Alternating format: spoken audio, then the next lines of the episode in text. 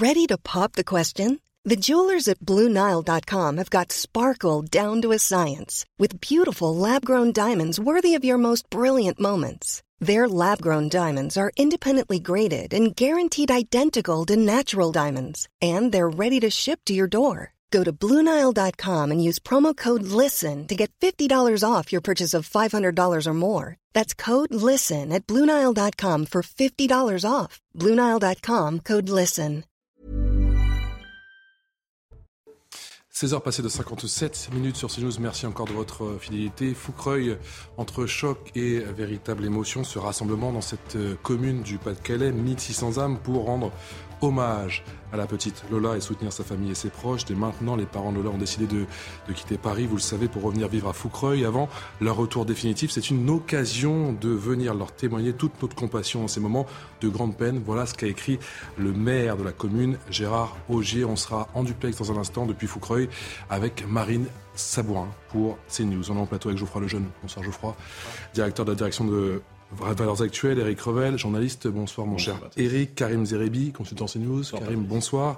Gabriel Cluzel, bonsoir Gabriel, directrice de la rédaction de Boulevard Voltaire. Sandra Buisson nous a également Bonjour. rejoint. Bonsoir du service police-justice de CNews. Et Inès Gauthier, bonsoir. Merci d'avoir accepté notre invitation.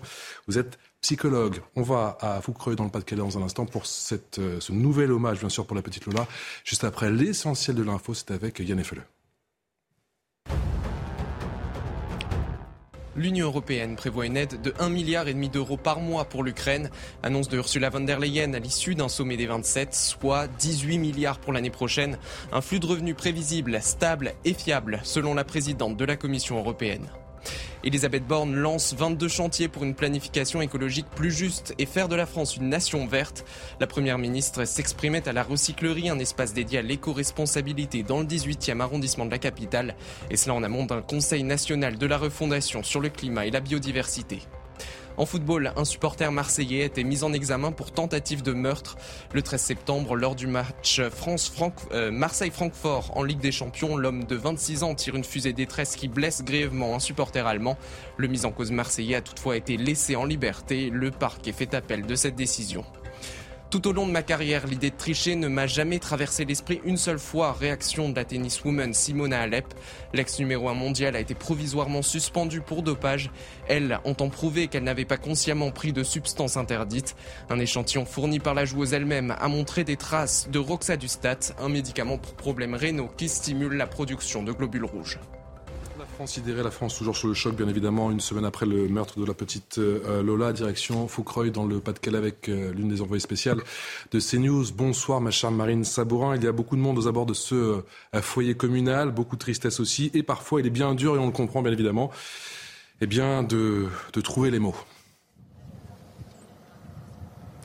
Oui, Patrice, vous le voyez sur les images d'Olivier euh, Gangloff, un habitant de Foucreuil est en train de signer un message de condoléances pour les parents euh, de Lola.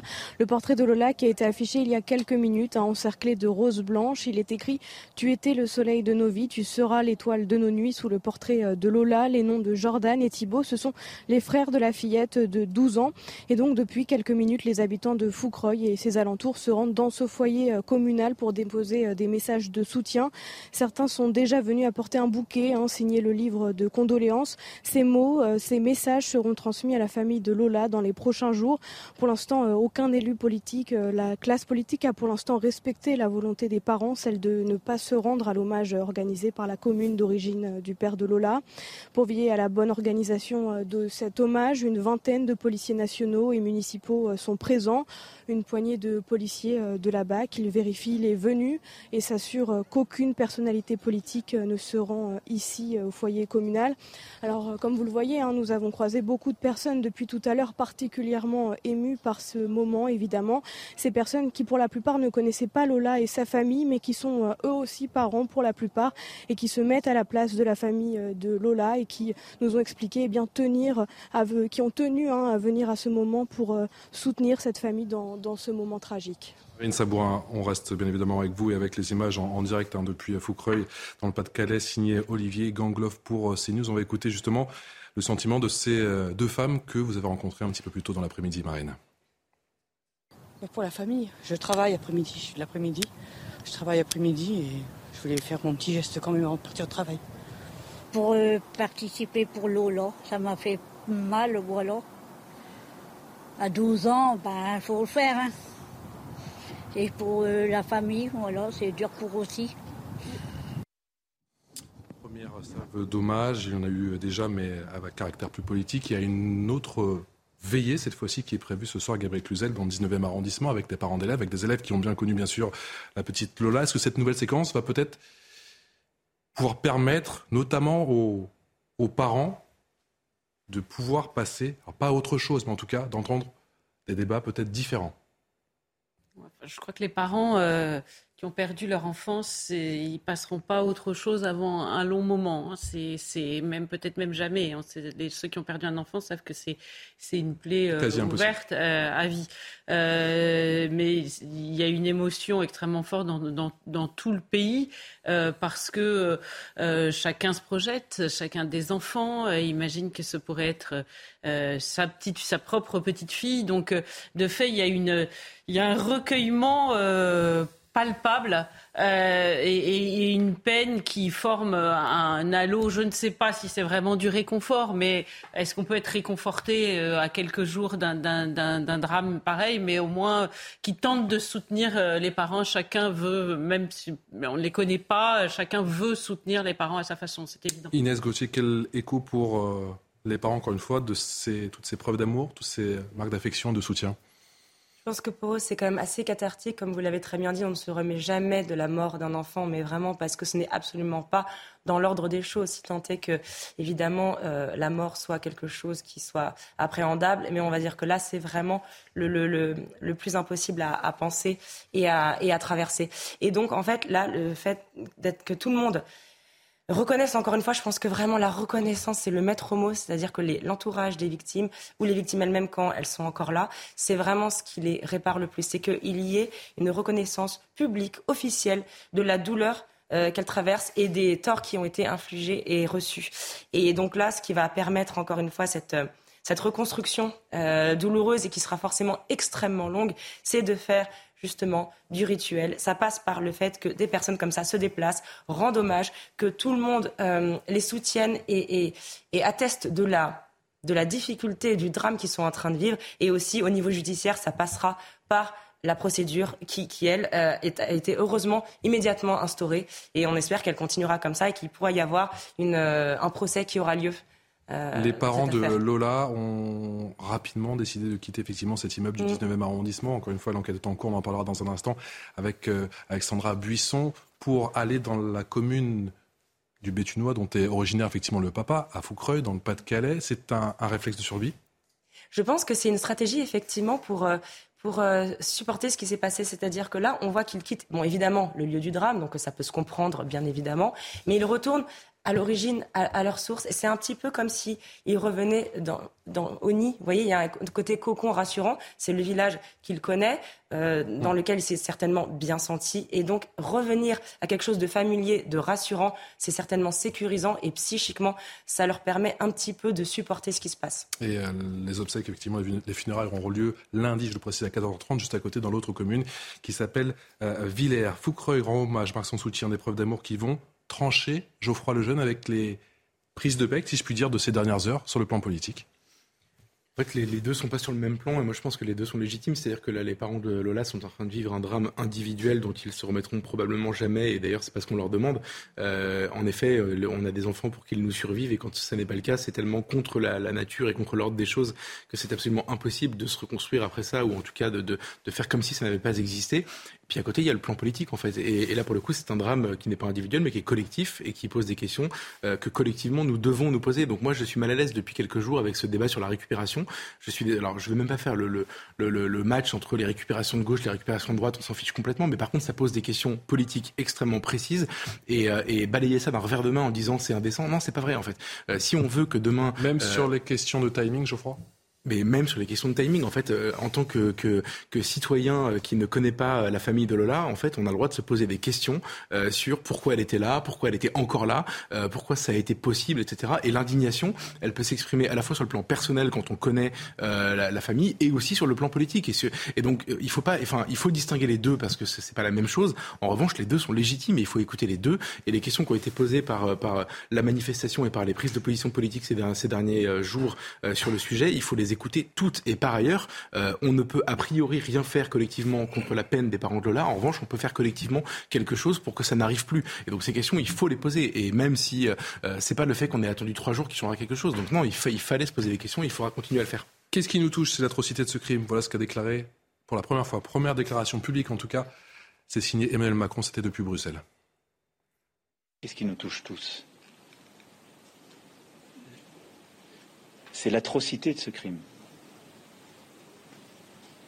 C'est l'atrocité de ce crime. Et c'est aussi ce qu'il a de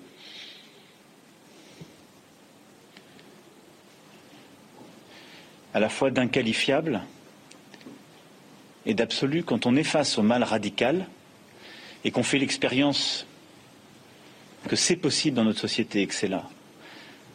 C'est ça qui est vertigineux. Et je pense que tous les parents vivent dans leur chair ce que vivent les parents de Lola la peur pour euh, un enfant qu'on dépose à l'école, la peur pour un enfant qui rentre euh, à la maison euh, en sortant des classes, c'est ça. Exactement ça. Et donc moi je pense surtout aux, aux, parents de Lola, à son frère et à son demi-frère, au désarroi de cette famille qui est incroyablement digne et unie dans ce moment. Et je pense qu'elle a d'abord et avant tout besoin du respect et de l'affection de la nation. Voilà, la famille de Lola qui a avant tout besoin du respect, Karim, et de l'affection de la nation. Certains disent que cette réaction arrive bien tard de la part du président Macron. C'est aussi votre sentiment? C'est vrai qu'on aurait pu s'attendre face à l'émoi national euh, à une réaction, j'allais dire, spontanée du président de la République. Euh, dès qu'on a appris euh, les conditions de ce meurtre atroce dont Lola a été victime la communauté nationale, dans sa, totalité, toute sensibilité confondue, euh, s'est trouvée euh, confrontée à, l'horreur. À l'horreur. Alors le président s'exprime quelques jours euh, après. c'est son choix. il n'en demeure pas moins que moi, ce à quoi je tiens, c'est quand même au respect aussi des demandes de la famille dans ce contexte. Et je trouve que certains ont tort de s'asseoir dessus, de les balayer d'un revers de main, et de vouloir coûte que coûte euh, oui, récupérer, j'utilise le terme. Euh, Pour répondre à Geoffroy Donc, euh, je ne suis pas d'accord avec Geoffroy, on en a déjà débattu et on en redébattra certainement. vous avez évoqué le terme timing tout à l'heure, Patrice. Je crois effectivement qu'il y a un timing à respecter. Il y a le temps du deuil, il y a le temps de l'émotion, il y a le temps. On est abasourdi. Elle sera inhumée On est abasourdi. On est abasourdi. Et il y a une enquête qui a démarré avec des éléments que nous ne maîtrisons pas. Donc ce débat, nous l'avons déjà. Euh, avant le meurtre de Lola sur la question des personnes en situation irrégulière qui sont délinquantes, criminelles et qu'il faut expulser de notre pays. Nous l'aurons à l'évidence et c'est tout à fait normal que nous l'ayons. Mais est-ce que nous devons l'avoir au moment où la famille de Lola demande à ce qu'on évite de récupération Ou est-ce que euh, quand elle dit qu'elle ne veut pas de manifestation Quand on voit des gens qui, ont acheté des noms de domaine sur Internet, des hashtags Lola, euh, c'est abominable.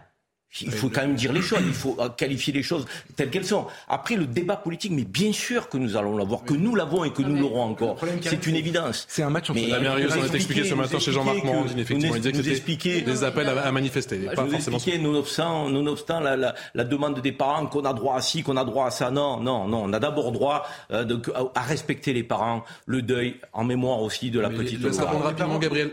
Les parents, personne ne sait ce qu'ils Oui, exactement. Euh, donc, euh, ce, ce, se retrancher derrière la volonté des parents, qui pour le moment a été répercutée par les uns ou par les autres, là aussi, on pourrait dire dans un autre style de, de, de récupération pour éviter le débat, ça me paraît être un contre-feu euh, assez grossier. De fait, on peut se demander pourquoi Emmanuel Macron a mis autant de temps à réagir. Il s'est passé un week-end entier sans que le maire de Paris, le maire du 19e, Emmanuel Macron, ni aucun de ses ministres ne réagissent. C'est quand même trois jours, hein, pardon. Mais donc là, évidemment, il, il, y a une réaction qui est née de l'émotion du pays. Et moi, au contraire, je ne crois pas qu'il faille. Beaucoup, pardon, je crois que le, samedi, c'était là, si je me souviens bien, Gérald Darmanin nous parlait de, d'un de théâtre, je crois. Je crois qu'il avait vu un Exactement. Exactement. Moi, j'ai exploré les comptes Twitter de, euh, d'à peu près tous les grands ministres et, les, les, maires. Ils s'occupaient de tout sauf de Lola. En revanche, la France sur les réseaux sociaux, elle, euh, enfin, les, les, les, anonymes, eux, euh, étaient, étaient en émoi. Et ça quelque chose de profondément choquant parce qu'on sent la dichotomie entre les deux. Ce que je veux dire, c'est que arguer qu'il faille attendre que l'émotion soit passée pour parler des questions de, de, de sécurité, d'OQTF, etc., c'est en réalité vouloir éluder le débat parce qu'on sait bien que c'est l'émotion soulevée par cet événement qui a permis de, fracasser ce mur de la bien-pensance. S'il y avait eu un accident lié à l'incurie, je ne sais pas, d'un architecte ou, d'un fabricant de voitures, eh bien, on ne dirait pas attention, euh, euh, arrêtons euh, d'instrumentaliser, on en parlera après. Évidemment qu'on se dirait il faut en parler tout de suite, c'est le moment parce qu'il ne faut pas que ça se reproduise. Eh bien là, c'est pareil, il y a eu une incurie forte. Si le président de la République qui s'est adressé à nous avait respecté ce qu'il avait dit, je crois, dans votre journal, hein, en 2019, à savoir que 100% des OQTF devaient être exécutés, eh bien l'Orla serait encore là. Le sentiment d'Éric Revel et on fera le point sur l'enquête dans un instant avec Sandra Buisson du service police-justice de CNews juste après ce crochet bien sûr par le terrain avec euh, l'une des envoyées spéciales de CNews, Marine Sabourin. Vous nous avez dit effectivement que cette euh, cérémonie d'hommage devait commencer à 17h30 mais on voit sur les images d'Olivier Gangloff ce flot continu d'habitants et même des communes avoisinantes qui, qui défilent effectivement pour rendre encore une fois hommage à la petite Lola. Oui, Patrice, le foyer communal a ouvert ses portes plus tôt que prévu, 17 hein, heures, pour euh, éviter un rassemblement euh, trop important. Nous avons vu euh, des dizaines de personnes, hein, des proches de la famille, des habitants de Foucreuil ou des communes alentours, venir signer le livre de condoléances, les larmes aux yeux. Alors, le portrait de Lola était affiché à 16h30, hein, encerclé notamment de roses blanches apportées par les habitants de Foucreuil un petit peu plus tôt dans la journée. Sur ce portrait, il est écrit Tu étais le soleil de nos vies, tu seras l'étoile de nos nuits sous le portrait Lola les euh, noms de Jordan et Thibault. Il s'agit du frère et du demi-frère euh, de la fillette de 12 ans. Alors les habitants ont apporté des bouquets, des roses euh, notamment, et ils écrivent depuis tout à l'heure des messages de soutien qui seront transmis à la famille de Lola dans les prochains jours. Merci Marine, vous restez bien évidemment avec nous avec les images d'Olivier Gangloff, Eric Revel. Bah, juste pour revenir sur la déclaration du chef de l'État, euh, c'est un mot qu'on emploie beaucoup et pour d'autres euh, sujets en ce moment, mais je pense que l'exécutif n'a pas anticipé l'émotion qu'allait soulever ce meurtre euh, absolument abject. Et c'est peut-être ce qui explique le décalage. Alors on peut l'expliquer comme ça, le décalage dans le temps de la prise de parole du président de la République. Et puis aussi, on il, a reçu, il a reçu la famille en. oui, oui, oui, je sais bien, je sais bien, bien, mais c'est vrai que vous faisiez référence à ce tweet de Gérald Darmanin où il parle de sa pièce de théâtre euh, une journée après, je crois, le, drame. C'est bon, pour le moins, c'est alors si on parle beaucoup d'indécence en ce moment sur la récupération, là, on peut quand même se poser la question. Alors peut-être que le chef de l'État aussi, en réagissant plus tard, a voulu être en cohérence avec le débat qui, anime ce plateau, c'est-à-dire la, non-récupération. Mais je voudrais dire en toute objectivité, quand j'ai écouté Madame Gauthier tout à l'heure, psychologue, expliquer que euh, les hommages finalement étaient extrêmement importants pour les parents parce que on ne peut jamais faire le deuil de la mort d'un enfant, encore moins dans ces conditions-là. Mais les hommages sont donc importants pour euh, essayer de, continuer à vivre. Bien, ça prouve bien que, en réalité, euh, le, timing n'est pas la question centrale.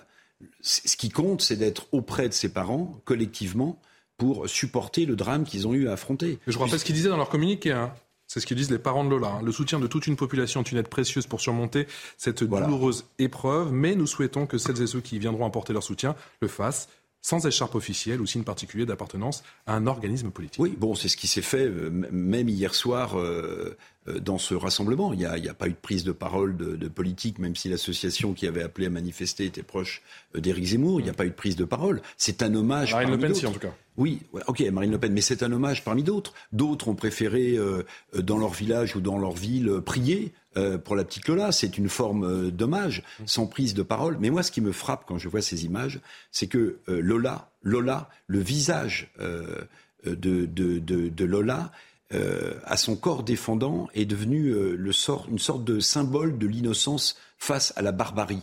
C'est ce qui, à mon avis, restera non pas pour la famille qui va continuer à souffrir très longtemps, mais pour ceux qui ont vécu de plus loin ce drame, le visage de Lola est devenu pour moi le symbole de l'innocence face à la barbarie. En plus, un visage qui sera juvénile à jamais.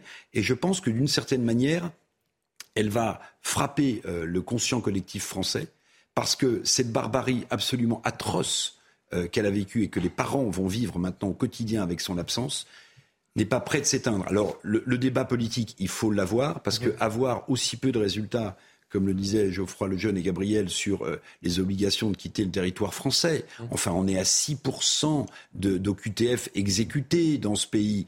Euh, en Allemagne, on est à 53% de... Pas plus sur les dernières années? Non, on est à 6%. C'est 2021. La différence entre la France, non, mais le dernier rapport officiel, je crois que c'est moins de 6%. la différence entre la France et l'Allemagne, on a 6% en 2021 et pas 120. La différence entre la France et l'Allemagne, c'est que dans son taux d'exécution des OQTF, il y a une différence entre les OQTF avec euh, placement en, rétention et les OQTF avec, euh, par exemple, retour volontaire, alors que nous, on met tout dans la même catégorie. Donc, on ne peut pas comparer en fait les deux pays. Geoffroy. Moi, je vais essayer de, défendre les gens qui ont fait de la récupération euh, pour, à destination de Karim. En fait, on vit dans, un pays formidable où l'information est faite de telle sorte qu'on a le choix entre ce que tu appelles la récupération et l'oubli. Euh, il y a des faits divers quasiment quotidiens.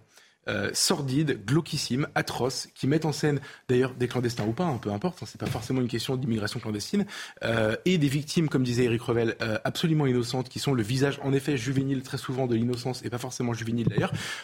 et quand il n'y a pas ce type de mobilisation, on les oublie, on les zappe complètement, parce que l'information, euh, une information chasse l'autre, parce que euh, on n'a pas forcément, on s'attarde pas sur les causes, etc. Et donc, pourquoi cette fois-ci euh, la, la, la, entre guillemets, la mobilisation d'anonymes, de, de, citoyens, de gens sur les réseaux sociaux a pris parce que, en effet, Lola est une, une, une, jeune fille, enfin une, fillette en réalité, oui, bien sûr.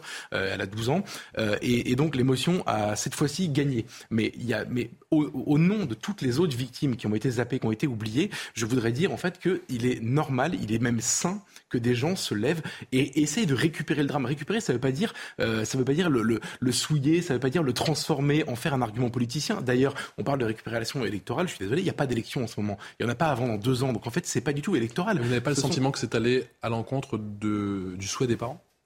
Alors déjà, je n'en sais rien en réalité, parce qu'on on connaît le souhait du maire de la ville dans laquelle ils sont euh, retirés, et eux, s'ils avaient voulu parler, ils auraient pu, parce que le, les mails auraient le communiquer. Mais, mais non, mais attendez, euh, il y, a eu d'autres, il y a d'autres sources d'informations qui ont dit qu'en en fait, ils étaient très heureux qu'il y ait beaucoup de rassemblements, et qu'ils étaient heureux qu'il y ait une mobilisation de l'opinion sur le sujet. Donc, euh, et puis, quand bien même, en fait, c'est un drame qui nous touche tous. Alors eux plus que nous évidemment, mais qui nous touchent tous. Et je suis désolé, mais en fait, s'il n'y a pas des gens qui se mobilisent pour essayer de tirer des leçons de tout ça, qu'est-ce qu'on va faire? L'émotion, c'est super, c'est comme après les attentats, les fleurs, les, les... mais en fait, ça, si on ne tire pas de conclusion, ça peut recommencer. Donc l'enjeu aujourd'hui, c'est de savoir dans quelle mesure on va être capable de tirer des conclusions, de savoir ce qui, ce qui n'a pas fonctionné. Et encore une fois, je le dis, pour une Lola dont on parle depuis quelques jours, il y a des centaines et des milliers de victimes dont on ne parle jamais, dont tout le monde se fiche. Donc il est très sain, au contraire, que l'opinion se mobilise sur ce genre de cas pour essayer de comprendre ce qui Mais juste, j'aimerais juste reprendre un terme qu'a employé Geoffroy, avec lequel je ne suis pas d'accord. Pour moi, ce ne sont plus des faits divers. Ce sont des faits de société. ce sont des faits de société. Évidemment. Non, mais ce sont des faits de société. Parce que le nombre, le nombre d'agressions qu'il y a dans ce pays, parfois mortelles, euh, dont on, a oublié déjà le, visage, et parfois on en parlait avec Karim tout à l'heure, euh, on en vient même, rendez-vous compte, on en vient même à à, confondre euh, telle personne qui a été victime de telle agression, parce qu'il y en a, il y en a, il y en a, il y en a un tel chapelet qu'en fait, donc en fait, il faut appeler ça des faits de société, parce qu'en fait, la société française a basculé du côté d'une certaine barbarie et d'une grande violence. Donc il faut, il faut bannir, à mon sens, euh, Geoffroy, il faut bannir le terme de, de, de fait divers, parce que euh, euh fait divers, c'est un fait divers. Mais là, c'est il y en a tellement que ce sont des faits de société. Il faut s'interroger sur le chemin que prend la société française. On va revenir dans un instant. Euh, j'aimerais qu'on fasse un point sur l'enquête une semaine après ce, drame. Sandra Buisson, l'enquête qui se poursuit encore et toujours avec euh, encore pas mal de zones d'ombre. Oui, la euh, première zone d'ombre à éclaircir, c'est ce, mobile. Pourquoi ce meurtre a-t-il été perpétré? Cette femme de 24 ans a déclaré avoir eu un différend avec la mère de Lola parce qu'elle aurait refusé de lui fournir un, un pass pour rentrer dans l'immeuble. On ne sait pas pour l'instant si cet échange entre les deux femmes a eu lieu. Donc effectivement, il y a encore des investigations à mener. L'autre point clé de ces investigations, alors ça ne repose pas sur les enquêteurs, mais sur les experts psychiatres, c'est de déterminer si cette femme est accessible à une sanction pénale. Est-ce qu'au moment des faits, elle était en pleine possession de ses moyens psychiques ou est-ce que son jugement a été altéré voire aboli. Enfin, les investigations euh, continuent pour préciser l'enchaînement des faits, vérifier les différentes déclarations euh, de la suspecte. Vous savez qu'avant de se rétracter et de contester les faits, elle a relaté les sévices qu'elle a fait subir à, Lola, des propos qui d'ailleurs correspondent aux résultats euh, de l'autopsie, mais il reste des questions. Pourquoi est-ce qu'elle a mutilé le corps sans vie euh, de cet enfant avec une sauvagerie extrême. Ce sont les mots utilisés par la juge des libertés et de la détention. Pourquoi avoir inscrit les chiffres 0 et 1 sous chacun des pieds de Lola avec du vernis à ongles rouges, comme elle l'a dans un premier temps expliqué et révélé elle-même aux enquêteurs? Comment a-t-elle fait pour que l'adolescente la suive jusque chez euh, sa sœur? Que s'est-il passé dans le euh, sous-sol du bâtiment où les policiers ont retrouvé du scotch, une arme blanche et des traces de sang également. Sandra, quelles sont les raisons données pour qu'elle soit, on le rappelle, hein, elle est actuellement détenue dans la prison de Fresnes? Oui, on a pris connaissance des motivations de, la juge des libertés de la détention pour ordonner le placement en détention provisoire de euh, cette femme de 24 ans. Alors parmi elles, il y a bien sûr le trouble à l'ordre public persistant euh, dû à, ce crime, les risques de pression, de fuite, d'altération des preuves et d'indices. Mais la magistrate a détaillé pourquoi elle craint un risque de réitération euh, majeure. D'abord, elle souligne, je cite, que ce passage à l'acte d'une telle extrémité pour un motif aussi vain montre une facilité inouïe dans le passage à l'acte et c'est à ce titre notamment qu'elle craint un risque de réitération. Elle relève aussi, cette magistrate, que euh, la suspecte a reconnu les faits puis les a contestés, ce qui montre à ses yeux euh, qu'elle n'a pas la volonté d'assumer les faits. La juge des libertés et de la détention qui s'inquiète aussi du comportement euh, de cette femme en garde à vue quand des photos du corps de la victime lui ont été euh, montrées, euh, présentées en, garde à vue. Elle a rétorqué aux policiers Ça ne me fait ni chaud ni froid. Moi aussi, je me suis fait violer et j'ai vu mes parents mourir devant moi. Vous restez avec nous, on fait encore une fois le point sur l'enquête. On retournera du côté de Foucreux, encore une fois avec euh, Marine Sabourin, avec cette cérémonie d'hommage qui se déroule en ce moment. Autre hommage, autre temps fort ce sera ce soir, bien évidemment, avec cette veillée à l'église Saint-Georges. Ça se trouve dans le 19e arrondissement de la capitale, à quelques encablures du, du quartier, avec les parents d'élèves, avec des élèves qui ont, on l'imagine, bien connu Lola. Vous restez avec nous. À tout de suite. De retour sur le plateau de Punchline, merci encore de nous rejoindre. Foucreuil entre choc et émotion. On va découvrir effectivement ces images de cette commune du Pas-de-Calais qui se recueille pour la petite Lola une semaine après son meurtre effroyable. On en parle avec Geoffroy Lejeune, Eric Revel, Karim Zeribi, Gabriel Cluzel, Sandra Buisson et Inès Gauthier qui est psychologue. On donnera les dernières infos depuis Foucreuil avec euh, notre envoyé spécial Marine Sabourin, juste après l'essentiel de l'actualité avec Yann Effelet. Quatre personnes, dont deux journalistes, sont morts en Ukraine selon les autorités russes. Moscou met en cause un bombardement nocturne sur le pont de Kherson, ville occupée dans le sud de l'Ukraine. Kiev, de son côté, dément avoir mené cette frappe. Un accord a été trouvé par les dirigeants de l'Union européenne pour endiguer la flambée des prix de l'énergie. Plus précisément, ils se sont accordés sur une feuille de route visant à mettre en place des mesures qui, elles, restent à trancher. Les négociations des prochaines semaines s'annoncent difficiles. Une page de l'histoire du football français se tourne. Franck Ribéry officialise son départ à la retraite. Le joueur de 39 ans ou 81 sélections en équipe de France ne supportait plus sa douleur au genou. Il évoluait au sein du club italien Salernitana. Cette veillée ce soir à Paris, à, l'église Saint-Georges, en accord avec la famille, ce sera à partir de 20h. Vous pourrez le vivre sur CNews. Veillée avenue Simon Bolivar, dans le quartier où habitait, où vivait la petite Lola qui nous a quittés il y a euh, tout juste une semaine. L'émotion vive en ce moment du côté de Foucreux. Vous voyez ces images en direct signées. Olivier Gangloff, on va rejoindre Marine Sabourin dans un instant, juste après. C'est quelques réactions. Ça peut arriver à n'importe qui, hein. c'est vraiment monstrueux. Enfin, moi, je suis vraiment choquée de ce qui se passe. J'habite Béthune et j'ai aussi des enfants, donc euh, et une petite fille aussi, donc ça peut, ça peut arriver à n'importe qui en fait. On part pas à 15 ans, on part pas à 12 ans, c'est inadmissible, c'est incompréhensible. On est... Moi, depuis, depuis que j'ai appris ça, je suis abasourdi une fois de plus, quoi. Mais il y a beaucoup de choses qui m'alertent aujourd'hui et qui, posent problème. Marine Sabourin, vous suivez pour CNews cette cérémonie d'hommage à Foucreuil dans le Pas-de-Calais où l'émotion est vive, très vive. Oui, Patrice, beaucoup d'émotions ici à Foucreuil. Hein. Depuis une trentaine de minutes, les habitants viennent en nombre euh, signer le livre de condoléances qui sera transmis aux parents de Lola la semaine prochaine. Plusieurs dizaines de personnes sont en train euh, de faire la queue pour venir déposer un message de soutien. Nous avons échangé avec euh, des habitants. Hein. Certains ont fait plusieurs kilomètres pour se rendre ici. C'était important pour eux de témoigner leur soutien à la famille de Lola. La plupart sont des parents, des grands-parents. Ils nous expliquaient tenter de se mettre à la place de la famille de Lola. Ces personnes nous ont expliqué essayer de trouver les mots justes pour soutenir la famille, les parents, trouver euh, les bons mots pour montrer à la famille de Lola qu'elle n'est pas seule dans ce drame tragique. Marine Sabourin avec les images, on va les garder bien sûr ces images en, direct signé Olivier euh, Gangloff, Inès Gauthier, on a découvert hier ces images du compte TikTok de cette Dalia B. Dans quelle mesure, dans quelle mesure elle vous interpelle? Alors en fait, euh, cette personne, bien sûr, on peut voir que Déjà, elle a, une apparence qui donne l'impression que ce n'est pas euh, la SDF désinsérée qu'on pouvait imaginer, etc. Mais en fait, c'est plutôt que effectivement, c'est juste une marginale qui, euh, qui du coup, euh, n'est pas forcément ancrée dans la société réellement, mais ça ne veut pas dire du tout qu'en fait, elle soit, elle soit à la rue telle qu'on peut imaginer quelqu'un comme ça. Et en fait, on voit que, bien sûr, elle a des parties d'elle qui sont qui sont adaptés. En fait, j'aimerais bien revenir d'ailleurs sur le, profil plus précisément, mais plutôt par rapport aussi à son discours et son attitude face à ce qu'elle a pu commettre de manière. On peut déjà parler de psychopathie ou pas? Alors, la psychopathie, oui. En fait, en criminologie, on est méthodique. C'est-à-dire que déjà, on va regarder la réaction de la personne face à ce qu'elle a commis. Alors, donc là, c'est présumé, mais imaginons que, ce soit elle. Et eh ben en fait, on va regarder est-ce qu'elle culpabilise, est-ce qu'elle regrette, est-ce qu'elle honte de ce qu'elle a fait? Là, pas du tout. D'accord? Il n'y a pas de honte sociale, il n'y a pas de regret.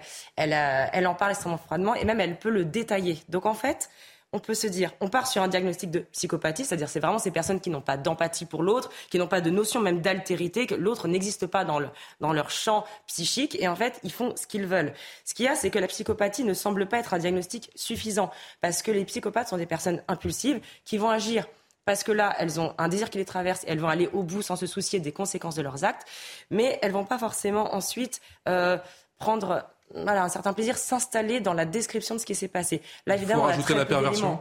Bah, moi, j'ai envie d'ajouter la perversion, mais encore une fois, j'ai très peu d'éléments, d'accord Et je ne suis pas expert sur le dossier. Donc ça, ce sera fait avec les expertises psychiatriques et psychologiques en détail, qui vont aller lui parler. Mais ce qu'on peut se dire, c'est que voilà, le fait qu'elle détaille vraiment tout ce qu'elle a commis euh, montre peut-être qu'effectivement, il y a une petite jouissance de sa part à sidérer l'autre, à, choquer l'autre et à revenir sur ce qu'elle a fait, peut-être avec une certaine satisfaction de ce qui s'est passé, qui peut donner un diagnostic de perversion euh, en ajoutant plus à ça la dimension sexuelle. Et quand il y a une sexualisation d'un crime, souvent on parle, de, on parle de perversion en fait. C'est-à-dire que ça va plus loin que juste un acte impulsif où la personne n'a pas pensé aux conséquences de ses actes. C'est qu'il y a même une On bascule comment dans la perversion, Inès Gauthier? On bascule, comment, on bascule comment dans la perversion? La perversion, par contre, c'est quelque chose qui se met en place extrêmement tôt dans l'enfance. Dans c'est que soit c'est quelqu'un qui n'a pas reçu suffisamment d'amour, d'affection euh, pour euh, avoir euh, une estime d'elle-même suffisamment haute pour ne pas avoir des choses à se prouver.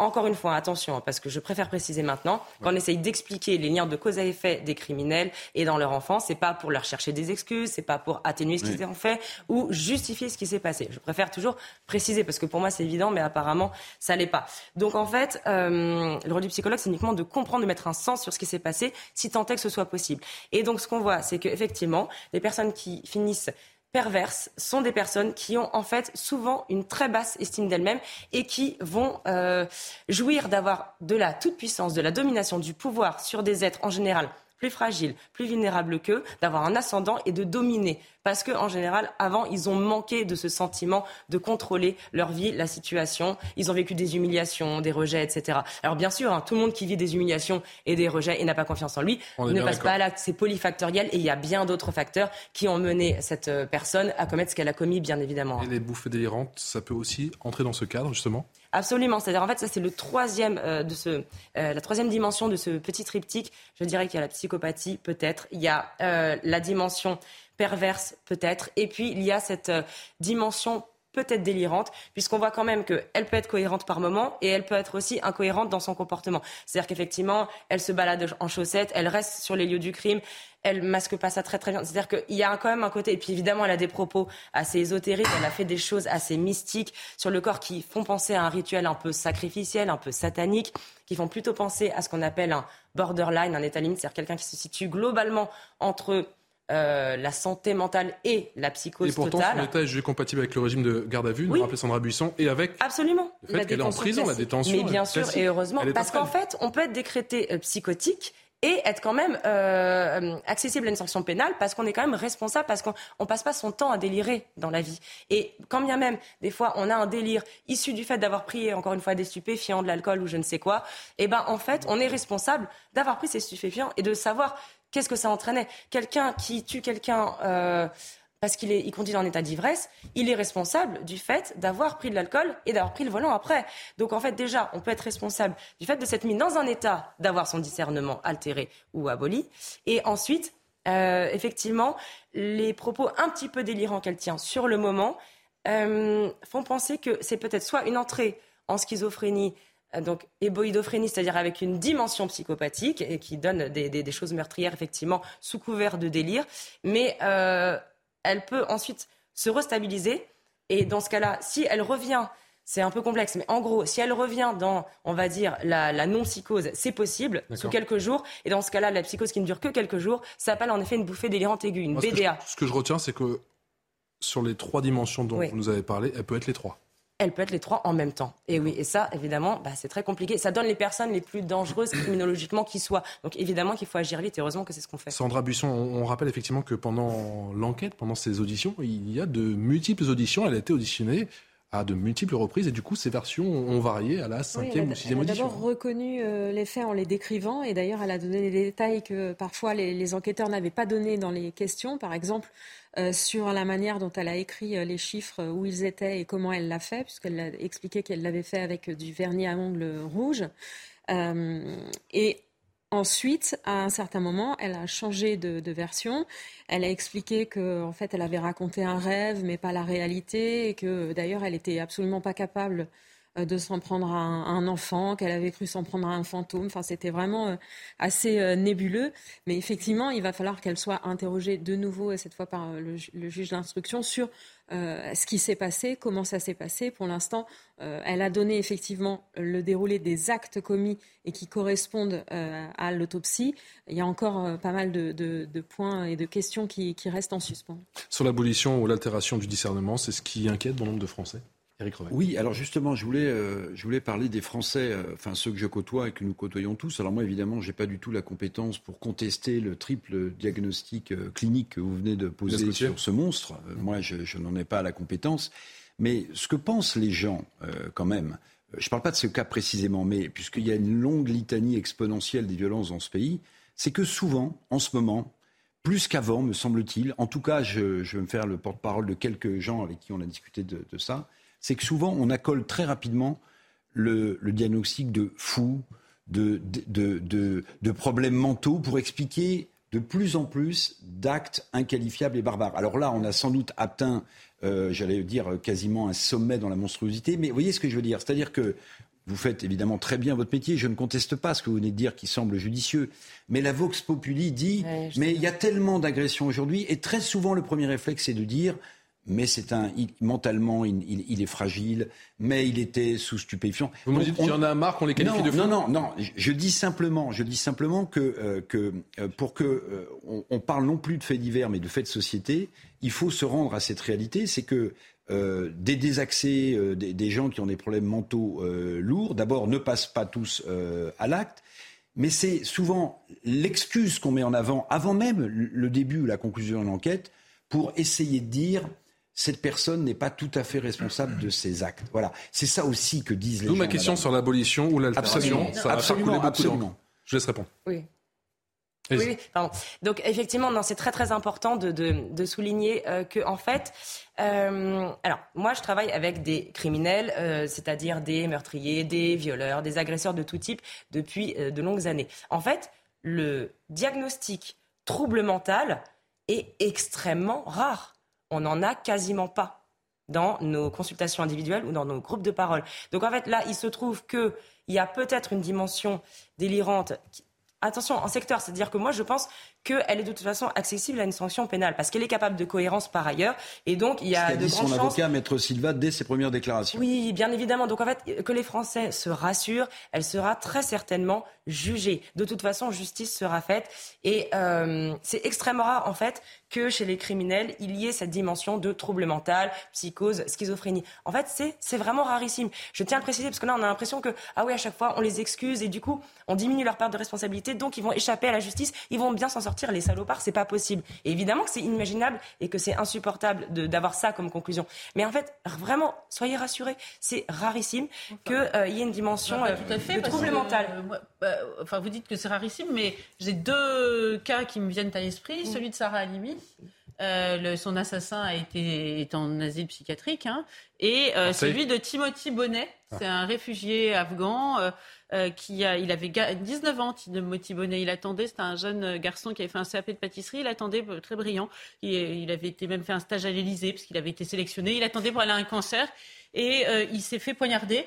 Et la famille, pour la famille, ça a été très difficile. Je crois que c'était en 2019, mais l'an dernier, on leur a dit, bah non, il n'y aura pas de jugement parce qu'il a été déclaré. il faut préciser que même s'ils sont déclarés, euh, même s'ils sont déclarés euh, irresponsables, il y a une audience à laquelle peut assister la famille, qui déclare quand même une culpabilité. En revanche, derrière, c'est pas la détention classique, c'est une prise en charge psychiatrique dont on ne sort pas aussi facilement que ça. Non, oui, exactement. Alors déjà, oui, les cas que vous évoquez, bien sûr, mais ce sont les cas qui sont médiatisés. En fait, les autres cas qui ne sont pas médiatisés sont aussi des milliers, on l'a précisé. Enfin, il y a des tas de crimes euh, affreux qui sont faits tout le temps et tous ces cas ne sont pas médiatisés. Et en fait, ces cas-là, la plupart du temps, ça ne provient pas d'un trouble mental de la personne et la personne, elle est jugée et elle est en obligation de soins ou alors elle est incarcérée. Et donc ça, c'est des personnes qu'on voit tous les jours. Donc en fait, la majorité du temps, les crimes sont pris en charge sous forme de procès et de, sanctions pénales pour la personne criminelle. Euh, et donc, euh, effectivement, ensuite, comme vous l'avez dit, euh, même s'il y a une irresponsabilité pénale, en fait, les gens se disent, il est pas responsable de ça. Ils entendent, il n'est pas coupable. C'est ça que les gens entendent. Et je comprends parfaitement. Mais vraiment, il faut éviter de faire l'amalgame parce que ça crée des douleurs pas possibles chez les gens. En fait, alors que c'est injustifié au sens où, euh, quand les personnes sont jugées vraiment malades psychiatriquement, mhm. évidemment qu'il vaut mieux qu'elles qu'elles bénéficient de soins psychiatriques dans des unités euh, fermés, c'est-à-dire qu'on appelle les UMD ou alors des, des HP. c'est pas demandé, hein. je retourne vers Sandra. Hein, non, concernant mais voilà, alors, euh, systématiquement. Pour l'instant, rien n'indique, euh, enfin, il n'y a pas eu de, de, de diagnostic médical d'une pathologie euh, psychiatrique. En revanche, il y avait un comportement qui posait question, notamment sur le comportement qu'elle avait dans la rue, et puis certaines des choses qu'elle a pu dire en, audition. Mais pour l'instant, euh, la garde à vue a pu se dérouler totalement euh, normalement et euh, la détention, pour l'instant, part sur une détention classique. Et encore une fois, la culpabilité, quand bien même il y a une irresponsabilité pénale, c'est-à-dire qu'il n'y a pas. Quand on dit accessible ou non à une sanction pénale, ça veut dire qu'en gros, il y a cette audience où on vous dit effectivement pour la famille, il y a une reconnaissance de la culpabilité de la personne, mais il n'y a pas de vous n'êtes inaccessible à une sanction pénale. Il n'y a pas la sanction pénale puisque derrière, c'est la prise en charge très stricte psychiatrique. Oui, c'est qu'il y a quand même une prise en charge, hein, excusez-moi, mais je précise vraiment parce que c'est pas la personne va en prison et qu'elle ne bénéficie pas de traitement, sinon elle ne pourra jamais se soigner ou être stabilisée psychiatriquement et elle restera extrêmement dangereuse. Donc heureusement qu'il y a un traitement psychiatrique qui est pris et qui, en fait, c'est une meilleure prise en charge dans un hôpital psychiatrique ou dans une unité pour malades difficiles avec une hospitalisation par exemple d'office que évidemment en détention où bon, oui, certes, il y a des services euh, médicaux, mais c'est beaucoup plus light. Vous êtes inaccessible à une sanction pénale, vous sortez pas. C'est pas qu'on les laisse tranquilles, voilà, exactement, et qu'on les laisse en liberté. C'est vrai qu'il y a ce débat. On en a parlé sur les OQTF, on va continuer à en parler tout à l'heure. Et bien sûr, sur cette question, peut-on juger les fous? Doit-on continuer à juger les fous? Non, mais la parole euh, qui est la mienne euh, peut effectivement être celle du citoyen lambda, nonobstant le débat des experts qui est très intéressant, voire passionnant. Donc, euh, ce que les Français attendent, de mon point de vue, c'est que, que vous soyez considéré comme fou ou pas, c'est qu'il y ait une sanction et que cette sanction soit effective. Euh, ce qui peut mettre en colère les Français, c'est quand on décrète que quelqu'un qui n'est pas bien euh, psychologiquement et qui est déclaré comme fou euh, puisse avoir une peine aménagée ou aménageable, même si effectivement il est incarcéré dans un hôpital, de coup il est traité, hôpital fermé, on le précise, hein, ça vient d'être dit. Donc, on a envie malgré tout que la fermeté donc, soit de rigueur. Et pourquoi pas même la perpétuité incompressible Moi je le dis, et je le dis Altération, je crois que c'est 15 ans maximum maximale. Pour l'altération du discernement, quand le maximum que vous encourez, c'est la perpétuité, là en l'occurrence, euh, si, euh, si, elle est jugée totalement accessible à une sanction pénale pour le crime euh, commis et si elle en est jugée coupable, elle risque la perpétuité réelle, c'est-à-dire la même peine qui a été infligée à Salah Abdeslam. Si son jugement était altéré, si son discernement était altéré, elle risque 30 ans de réclusion. Oui, c'est ça qu'on a un peu de mal à comprendre, pardonnez-moi. Parce que l'atrocité de ce crime, on n'a pas envie qu'il y ait de circonstances atténuantes malgré les troubles effectivement psychiques ou psychologiques. On n'a pas envie parce qu'on se dit que c'est tellement atroce que quelqu'un soit déclaré comme dérangé mentalement ou pas, il faut qu'on ait un enfermement incompressible. je pense que c'est le sentiment que, nous sommes nombreux à ressentir. On n'a pas le débat sur la peine de mort, on l'a eu sur le plan civilisationnel, on a estimé que c'était pas digne de notre société. Ok, très bien. Pourtant, pourtant, je peux vous dire qu'un grand nombre de Français et, je dois vous le dire avec beaucoup d'honnêteté, j'en fais partie. Hum. Selon les crimes, je serais même tenté de dire cette personne n'a pas le droit de vivre. Ce qu'elle a fait est tellement atroce qu'elle n'a pas le droit de vivre. Ok, ce débat est tranché, on dit ça sous le saut de l'émotion, on prend du recul. Alors enfermons-la, mais enfermons-la à vie. Parce qu'on n'a pas envie, même sous le sceau d'un traitement euh, psychiatrique, de voir des gens ressortir. On n'est pas certain qu'ils ne seront pas récidivistes. On l'a vu dans de nombreux cas, notamment de ceux qui sont des violeurs. On a dit, oh mais ils ont pris 15 ans, ils ont fait 10 ans, ils sont soignés, ils sortent, ils récidivent. On ne protège pas suffisamment la société contre ces gens-là. C'est le sentiment des Français. Donc ce sentiment-là, il faut en tenir compte politiquement. Ça ne veut pas dire, effectivement, que, qu'il faut à tout prix et tout le temps mettre la perpétuité, la perpétuité mmh. incompressible. C'est pas ce que je dis. Je dis que dans des cas de ce type, où il y a une atrocité extrême, on a envie d'une peine la plus ferme possible. comme la peine de mort n'existe pas, c'est la, c'est la perpétuité incompressible qui doit tomber. Je crois. Bah, je suis évidemment d'accord avec, euh, avec Karim. Je pense que euh, enfin, c'est très honnête de, de ta part de, de, dire que tu te poses la question parfois, dans certains, sous le coup de l'émotion, de la peine de mort. Je, pense, je précise que 5, plus de 50% des Français se posent la même question, voire apportent une réponse en disant peut-être qu'il faudrait la peine de mort. Et, on, on, les comprend parce que en réalité. Est-ce qu'il euh, faudrait la peine de mort pour les fous, du coup? Et, Non, mais justement, je, moi, ce que je dis juste, c'est qu'en fait, la question de la, réponse pénale et de parfois sa défaillance euh, fait que les gens se posent la question, même 40 ans après l'abolition, du retour de la peine de mort. C'est, je trouve ça assez intéressant. Et, en, réalité, si elle n'est pas folle, elle risque la perpétuité réelle. Je sais bien, la peine, c'est la peine la plus. Elle risque. Moi, j'ai. Oui, mais alors, et ça n'est pas certain qu'elle puisse être impliquée. Et c'est ça la question. mais Sandra, comprenez que dans le débat français, vous dites elle risque. Si elle est déclarée coupable, c'est pas elle risque elle doit avoir la perpétuité incompressible. C'est ce que nous sommes très nombreux à penser au vu de l'atrocité du fait. Et ça, nous n'en sommes pas certains. C'est le peuple français qui va décider. C'est en cour d'assises que ça sera décidé si elle n'est pas folle. Et la cour d'assises, non. non, mais pardon de revenir au sujet de fond, mais euh, euh, bon, la perpétuité réelle, on sait que c'est 30 ans. Enfin, en tout cas, au non, bout non, de 30 ans. Non, non, c'est la perpétuité réelle. Non, Michel Fourniret n'est jamais sorti. Non, mais au bout de 30 ans, on pas peut du poser la question. On peut poser la question. C'est pas automatique, mais on peut poser la question. C'est-à-dire que quand elle aura 54 ans, oui, mais c'est faux de laisser dire aux gens que c'est 30 ans. Est-ce que c'est faux ce que je dis C'est ce qu'on entend souvent sur les plateaux. Eh ben oui, donc je viens, je n'ai pas dit ça. J'ai dit qu'au bout de 30 ans, posera la question. Donc c'est merci de pas. On, se, on peut poser la question. Voilà. mais là aussi, vous aussi, c'est malhonnête de pas dire qu'on peut poser la question. C'est pas euh, appeler une, une perpétuité réelle quelque chose qui, euh, au bout de 30 ans, peut être remis en cause. C'est, on a, les Français ont le droit de le savoir aussi. Dans un sens ou dans un autre, il faut pas les enfumer. Bref. Mais la vérité, c'est qu'on ne devrait pas se poser la question. Le fond du sujet, il est là. C'est que euh, cette personne ne devrait pas être chez nous. Pourquoi devrions-nous la prendre en charge pour 30 ans, 40 ans, 50 ans, la perpétuité dans un asile psychiatrique, dans une prison? La, vérité, c'est qu'elle n'avait rien à faire chez nous. et si les politiques... C'est peut-être ce que veut la famille. Et si les politiques... C'est peut-être ce que, ce que désirerait la famille. mais quelle famille? La famille de Lola Non, mais ce que je veux dire, c'est que, je, ne me passe pas sur le plan de la famille de Lola, je pense sur le plan de la société. Parce que dans ce crime, il y a un crime personnel et intime que vivent euh, et qui doit être réparé, enfin, autant que faire se peut, ou en tout cas puni euh, pour la famille de Lola. Mais il y a aussi la société, la société française qui, qui, qui, qui est une forme de, victime. C'est pour ça que, par exemple, quand le parquet se saisit, c'est parce que c'est au nom de la société mais moi, je me mets deux secondes à la place des parents de Lola. C'est quasiment impossible, mais j'aimerais pas, moi, que cette personne retourne en Algérie. Non, bien sûr. Je, ah, je ce que je veux vous dire, je, pense que la famille de Lola, elle a envie que cette personne soit punie. Mais ce qu'aurait voulu la famille de Lola, je pense, pardon, sans trop m'avancer, euh, ou en tout cas ce que pense toute la société, au moment, c'est que, exactement, c'est que cette personne n'avait rien à faire chez nous, rien à faire chez nous. Et si on avait une politique migratoire normale, si la loi avait été respectée, nous ne serions pas à débattre de ce drame atroce, le fond du sujet. Ben, moi, ce qui m'a frappé, c'est que l'une des premières déclarations de Maître Silva qui défend donc le, euh, cette dame, euh, l'une des premières déclarations, et je pense que c'est rarissime pour un avocat qui il a dit qu'elle risquait la perpétuité. Il a dit, il a dit, mais en fait, elle risque la perpétuité incompressible. Et il, a dit que la question psychologique sera évaluée par une expertise. Mais je l'ai écouté, l'avocat.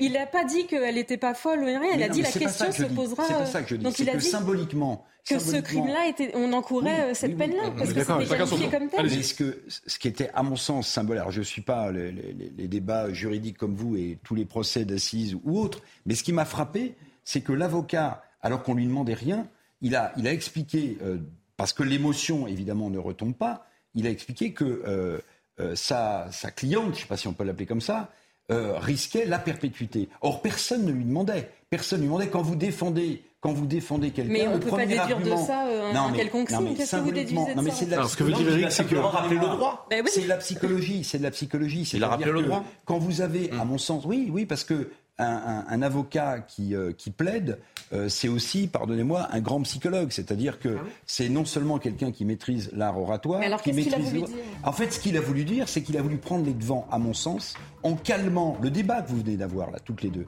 qui est très intéressant et très symptomatique de ce qui traverse la société aujourd'hui. C'est qu'au bout d'un moment, je vais vous dire, les gens en ont marre d'avoir le sentiment que plus les crimes sont abominables, plus finalement euh, la peine qui va être infligée, elle risque d'être modulable. Or, cet avocat, en rappelant ce que risquait sa patiente, en fait, il a pris les devants et il a essayé de calmer le jeu un peu, ce qui est rarissime quand vous défendez quelqu'un, de dire elle risque le pire parce qu'elle a fait le pire. Hum. Et ça, ça m'a semblé très symptomatique. C'est tout ce que je voulais dire.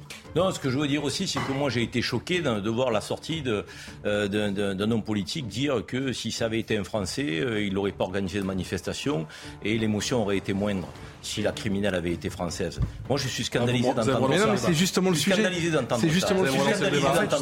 Parce que moi, mon émotion, elle ne se mesure pas euh, à, la hauteur de, de, la nationalité de la criminalité. non, si je, je te dis que mon émotion à moi, elle ne se limite tous pas et elle n'est pas conditionnée par ça. Et ça, je trouve que c'est gravissime parce que c'est Lola qui est au centre du, du débat. Geoffroy, promis, on a le débat juste après cette courte pause. On se retrouve juste après. A tout de suite dans Punchline. De retour sur le plateau de Punchline, merci encore de votre fidélité. L'émotion vive, très vive du côté de, de Foucreuil, dans le Pas-de-Calais. On rejoindra bien évidemment sur place une semaine après le meurtre de la petite Lola, notre envoyé spécial, spécial euh, Marine Sabourin. Célia Judas également dans le 19e arrondissement de la capitale avec cette veillée qui est très attendue. Les parents d'élèves et bon nombre d'élèves qui ont côtoyé bien sûr la petite Lola qui tiennent absolument à lui rendre hommage à ce soir. On est toujours en plateau avec Sandra Buisson du service police-justice de CNews, Geoffroy Lejeune, directeur de la rédaction de Valeurs Actuelles, Eric Revel, journaliste, Karim Zeribi, consultant CNews, Gabriel Cluzel, directrice de la rédaction de Boulevard Voltaire et Inès Gauthier, qui est bien évidemment psychologue. Le rappel des titres. NFL.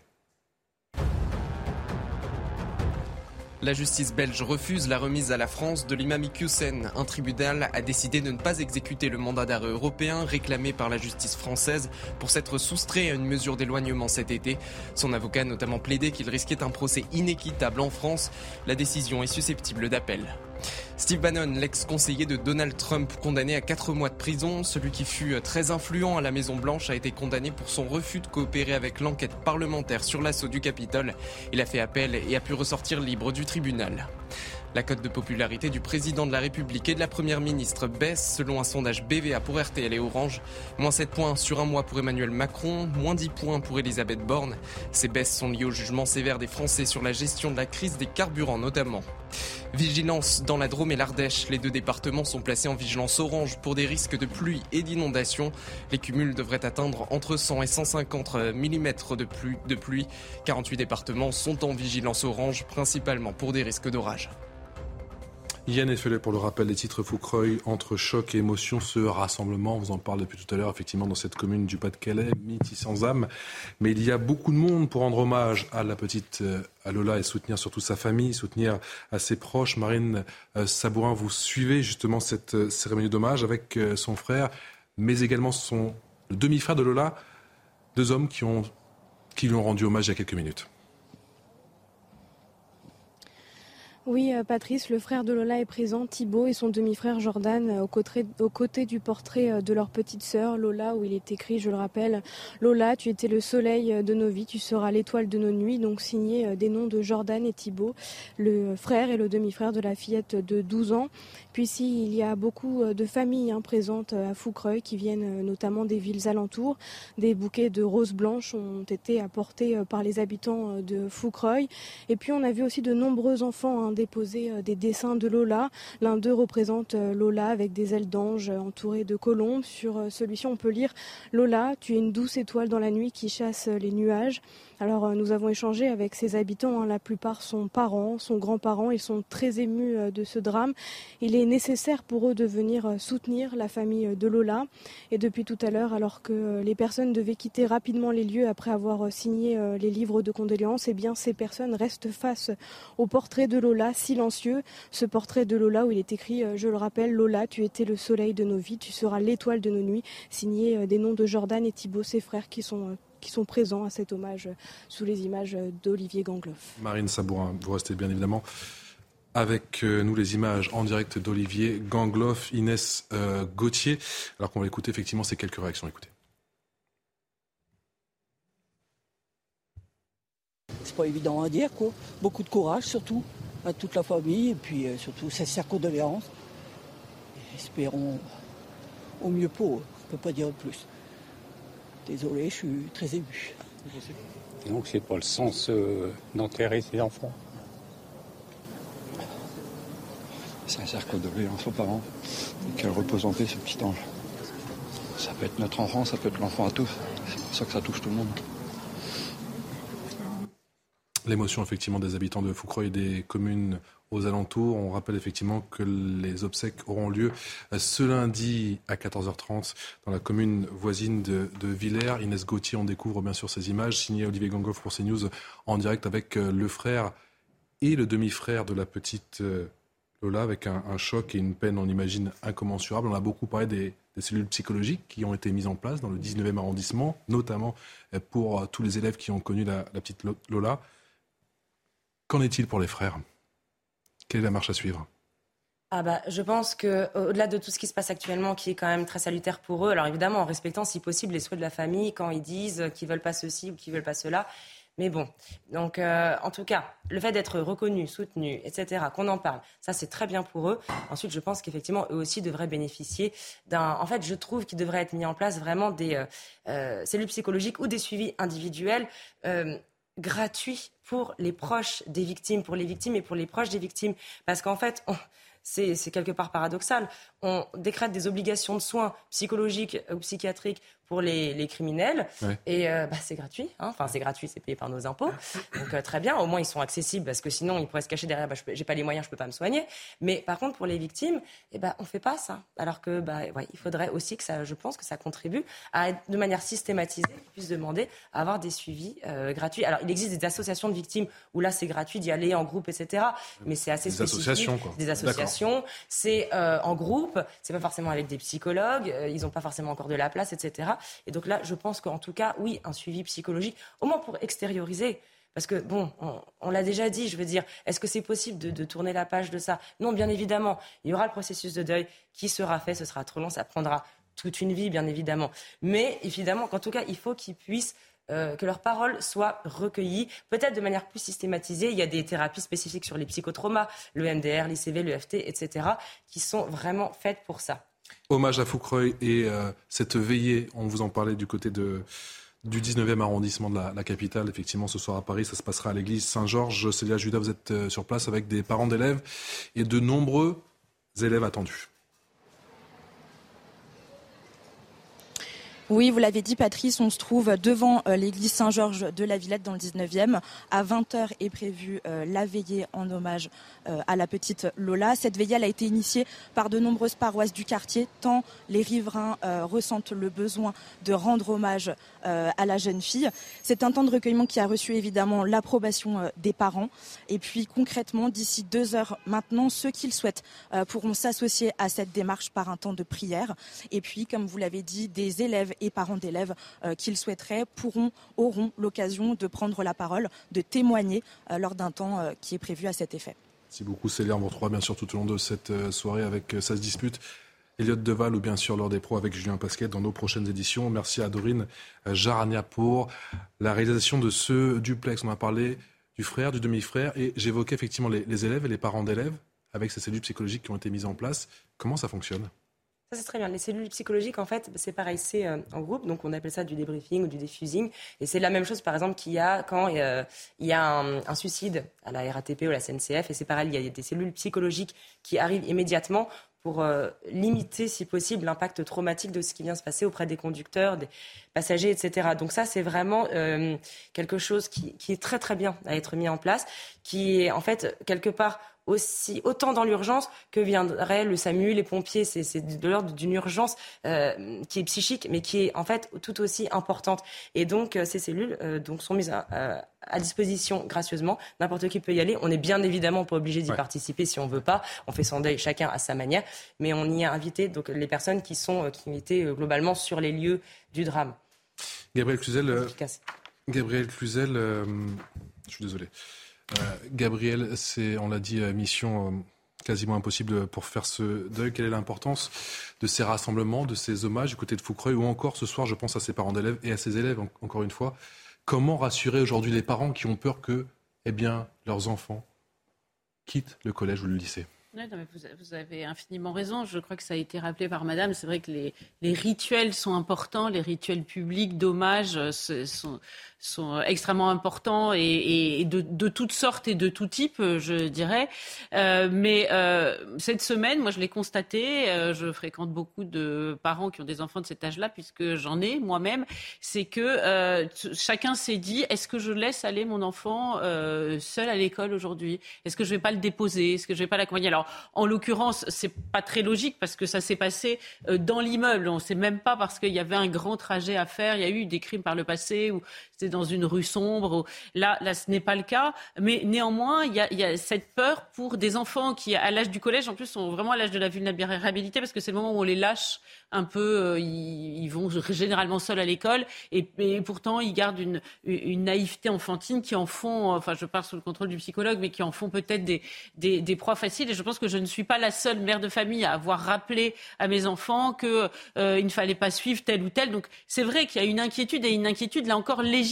C'est pour ça que occulter tous ces débats euh, euh sous prétexte de récupération, de je ne sais quoi, de décence, c'est très mauvais parce qu'il y a une attente forte euh, des Français pour Lola, mais aussi pour leurs propres enfants. Donc, pour cette jeune enfant, on ne sait toujours pas euh, ce qu'a fait la suspecte, si c'est bien elle qui a commis ce crime, puisqu'elle est toujours présumée innocente, mais comment elle a attiré Lola jusqu'à cet immeuble? Parce que si la suspecte dit qu'elle connaissait les parents, est-ce que l'enfant la connaissait? C'est une autre question. Donc ça, c'est cette question est toujours en suspens hein, pour les autres élèves du collège. Qu'est-ce qui vous a surpris, Sandra Buisson, pardon Sandra, quand vous avez visionné, on a parlé effectivement de ce compte TikTok, on a découvert le, visage de cette Dabia B? Alors il y a il y avait plusieurs euh, vidéos postées par euh, cette euh, jeune femme et effectivement, on est quelques journalistes à avoir pu la voir, cette suspecte, juste avant, au début de l'audience devant le juge des libertés et de la détention, puisqu'ensuite ça s'est passé à huis clos. Et en fait, il n'y a qu'une seule de ces vidéos qui la représente telle qu'elle est réellement. Il n'y a pas trop de Toutes les autres sont, euh, euh, en fait, sur toutes celles qu'on montre, notamment celle-ci, il y a des filtres très importants qui fait que nous-mêmes, journalistes, on ne la reconnaissait pas au début. Et c'est que dans une seule des vidéos, effectivement, on a reconnu le visage que nous-mêmes, on a pu entrevoir lors de cette audience. Ce qui frappe Karim Zeribi, ce qui l'onde de choc est peut-être encore un peu plus amplifié, car c'est une, encore une fois, elle n'a pas encore été jugée, mais c'est une, c'est une femme dont il est question? Qui serait du coup l'auteur de cette barbarie? Oui, oui, c'est une femme, c'est une femme qui est jeune, c'est une femme qui, lorsqu'on voit les vidéos, on se dit effectivement qu'elle est loin de, pouvoir commettre ce type d'acte. Or, euh, si l'enquête le, le, l'indique, hein, parce que encore une fois, Sandra Buisson a raison de, parler au conditionnel. Hein, donc nous ne sommes pas juges, ni procureurs, ni enquêteurs. En tout cas, si c'est confirmé que c'est bien elle la criminelle, donc c'est vrai que bon, c'est un profil auquel on, ne s'attend pas du tout. Moi, je voudrais revenir quand même sur un point que notre psychologue a, soulevé tout à l'heure, c'est l'absence quasi automatique euh, et gratuite, euh, pardonnez-moi, vous avez vous l'avez indiqué, euh, d'appui psychologique à la famille. donc ça existe dans, dans, les grands drames. Vous avez évoqué la SNCF, la RATP, les accidents, mais dans les cas individuels pour la famille, c'est très symptomatique quand même d'une insuffisance grave de mon point de vue de notre société qui ne se concentre pas suffisamment sur la victime et les victimes collatérales lorsque drame il y a, agression il y a, crime il y a. Donc on accorde beaucoup d'importance, et c'est normal qu'on le fasse euh, pour euh, les bienfaits de l'enquête, euh, aux criminels. Il faut qu'on se penche aujourd'hui dans notre société sur la victime. Quand une femme est battue, quand une femme est violée, quand un enfant est maltraité, quand il y a un crime et que la famille autour est impactée psychologiquement, on n'a pas les outils suffisamment puissants pour les accompagner, pour les entourer, pour les encadrer. et je pense qu'une société digne de la nôtre, il faut qu'elle remette la victime au centre, en toutes circonstances, que ce soit pour un délit apparemment bénin ou pour un crime atroce, il faut que nous remettions la victime au centre. La victime a trop peu intéressé nos institutions républicaines jusqu'à présent. On s'est beaucoup concentré sur les droits donc des criminels euh, et des auteurs euh, de méfaits et insuffisamment donc sur l'impact psychologique et les, et les, dégâts collatéraux que ça peut induire à une victime. Donc il faut qu'on remette la victime au centre absolument dans notre France au XXIe siècle. Geoffroy Lejeune, il y a une forme de double peine pour ces familles Bien sûr, évidemment, et euh, bien sûr, évidemment. Et puis, de toute façon, je pense qu'il est absolument impossible de, de, de, ne serait-ce que d'essayer d'appréhender la peine de cette famille. C'est un mystère insondable et, euh, et personne n'y est prêt, personne ne s'y prépare et personne ne, s'en remet, je crois. Moi, par contre, il y a quelque chose qui m'a un peu dérangé tout à l'heure. On a eu, j'ai écouté avec un grand intérêt euh, les explications sur la manière dont la justice appréhende justement les, cas de folie, les cas de, psychopathie, etc., etc. Et je, pense, euh, je pense que c'est plutôt bien fait. En réalité, on est assez peu souvent confronté à des cas de récidive de gens qui auraient dû rester en prison dans ce domaine très précis, des gens complètement fous dont la société de se protéger. La prison, par ailleurs, c'est fait pour protéger la société. Et j'ai le sentiment que c'est un des domaines dans lequel la justice est plutôt efficace en réalité. En revanche, Karim disait tout à l'heure qu'il euh, prend de la même manière le, le, le, le drame, le crime, euh, qu'il s'agisse d'une étrangère ou de, quelqu'un qui est française. Et en réalité, je pense qu'il y a un émoi particulier dans, dans le cas de, de, ce, meurtre euh, par, par, rapport à Fourniret ou euh, Émile Louis, Guy Georges, etc., qui sont des crimes sordides, glauques. Il y a eu beaucoup de littérature à ce sujet-là. On en a beaucoup parlé, beaucoup commenté, etc. Mais il y a, il y a moins de, comment dire d'indignation parce qu'en réalité, on se dit voilà, c'est le mal. Le mal est présent dans la société, on le sait, ça a toujours existé, ça existera malheureusement toujours. Euh, le, le, rôle des pouvoirs publics, c'est d'organiser la riposte, la réponse, la manière de se protéger, de punir, etc. De, et, mais on sait que ça existera toujours. C'est dramatique, mais c'est comme ça. Euh, dans, dans ce cas précis, ce qui est nouveau, particulier et ce qui pose en fait un problème politique, c'est pour ça que le débat sur la récupération, moi, me dérange beaucoup, c'est qu'en réalité, euh, on sait que parce qu'elle était visée par une OQTF, elle n'aurait pas dû être sur notre territoire. Ça ajoute une dimension supplémentaire, c'est la question cette fois-ci, le pouvoir public aurait pu l'éviter. Alors évidemment, euh, évidemment, il y a d'autres psychopathes qui auraient pu assassiner la petite Lola, mais, celle-là, celle-là aurait dû être ailleurs. Et, je pense que ça, pour le coup, euh, on, est, sans voix, on est sans réponse en réalité face à des crimes de cette nature. Mais là, on sait qu'il y avait une réponse et, les pouvoirs publics, en tout cas le ministre de l'Intérieur, le président de la République, etc., éludent cette question. Je pense que c'est une des raisons pour lesquelles c'est dérangeant, c'est particulièrement dérangeant et pour lesquelles il y a des mobilisations. Je laisse répondre rapidement, Karim. Non, mais moi je suis pas d'accord du tout avec ça. Quand euh, Nordan le Landais, euh, de la petite Maïlis, euh, de que c'était pas quelqu'un en situation régulière, il y avait eu un émoi dans la communauté nationale euh, de, que, à la hauteur de ce qu'on vit là. Euh, je crois, je crois qu'il ne faut pas confondre de la volonté de certains, encore une fois, d'exploiter ce crime sordide. Et moi je te le dis tranquillement. Donc et, et si le crime il est sordide, il est autant sordide que ce soit. C'est le terme de francocide qui vous, qui vous pose problème. Non, non, non, c'est pas le terme de c'est le fait de dire je manifeste parce que c'est une étrangère, je ne manifesterai pas si c'est un Français qui, qui commet ce crime sordide. Mais c'est le crime sordide qu'il faut condamner. Enfin, je veux dire, c'est ça qui doit nous émouvoir. Si ça, si c'est pas ça qui t'émeut, ça veut dire que tu utilises tel un fonds de commerce. Euh, donc cet acte-là, et ça c'est insupportable, c'est même à vomir. Je te le dis tranquillement. Moi, c'est le crime sordide. C'est ce que subissent les parents, c'est ce que vivent les parents, c'est ce que la petite a subi. C'est ça, moi, qui m'insurge. Mon émotion, provient de là. Après, que l'auteur soit, soit algérienne, en situation régulière, euh, petite, grande, noire, blanche, c'est pas mon sujet. Au demeurant, quand j'ai l'émotion. Et promis, on dans un instant. Eric, je sais, faut patienter un instant vous aussi, Gabriel. Je sais que, que Sandra doit nous quitter dans, dans un instant. J'aimerais juste qu'on fasse un, un point, s'il vous plaît, parce que ça fait une semaine, un point sur l'enquête, parce qu'il y a encore beaucoup, beaucoup de zones d'ombre, ma chère Oui, et la première d'entre elles, et celle que se pose effectivement toute la population qui est touchée par ce crime, c'est le mobile euh, du meurtrier, de celui qui a fait ça à, cet enfant. Euh, cette femme qui a été placée en garde à vue, elle a déclaré avoir eu un différend avec la mère de Lola parce qu'elle lui aurait refusé euh, de lui fournir un passe pour entrer dans l'immeuble. On ne sait pas pour l'instant si cet échange a réellement eu lieu ou si c'est le fruit de son imagination. L'autre point clé de ces investigations, alors ça ne repose pas sur les enquêteurs mais sur des experts psychiatres, ce sera de déterminer si cette femme est accessible à une sanction euh, pénale, si au moment des faits, elle était en pleine possession de ses moyens psychiques ou si son jugement était altéré, voire aboli. Euh, enfin, il va falloir euh, préciser l'enchaînement des faits. Vous savez que dans un premier temps, cette femme a reconnu les faits, elle a donné des détails qui correspondent d'ailleurs aux constatations de l'autopsie.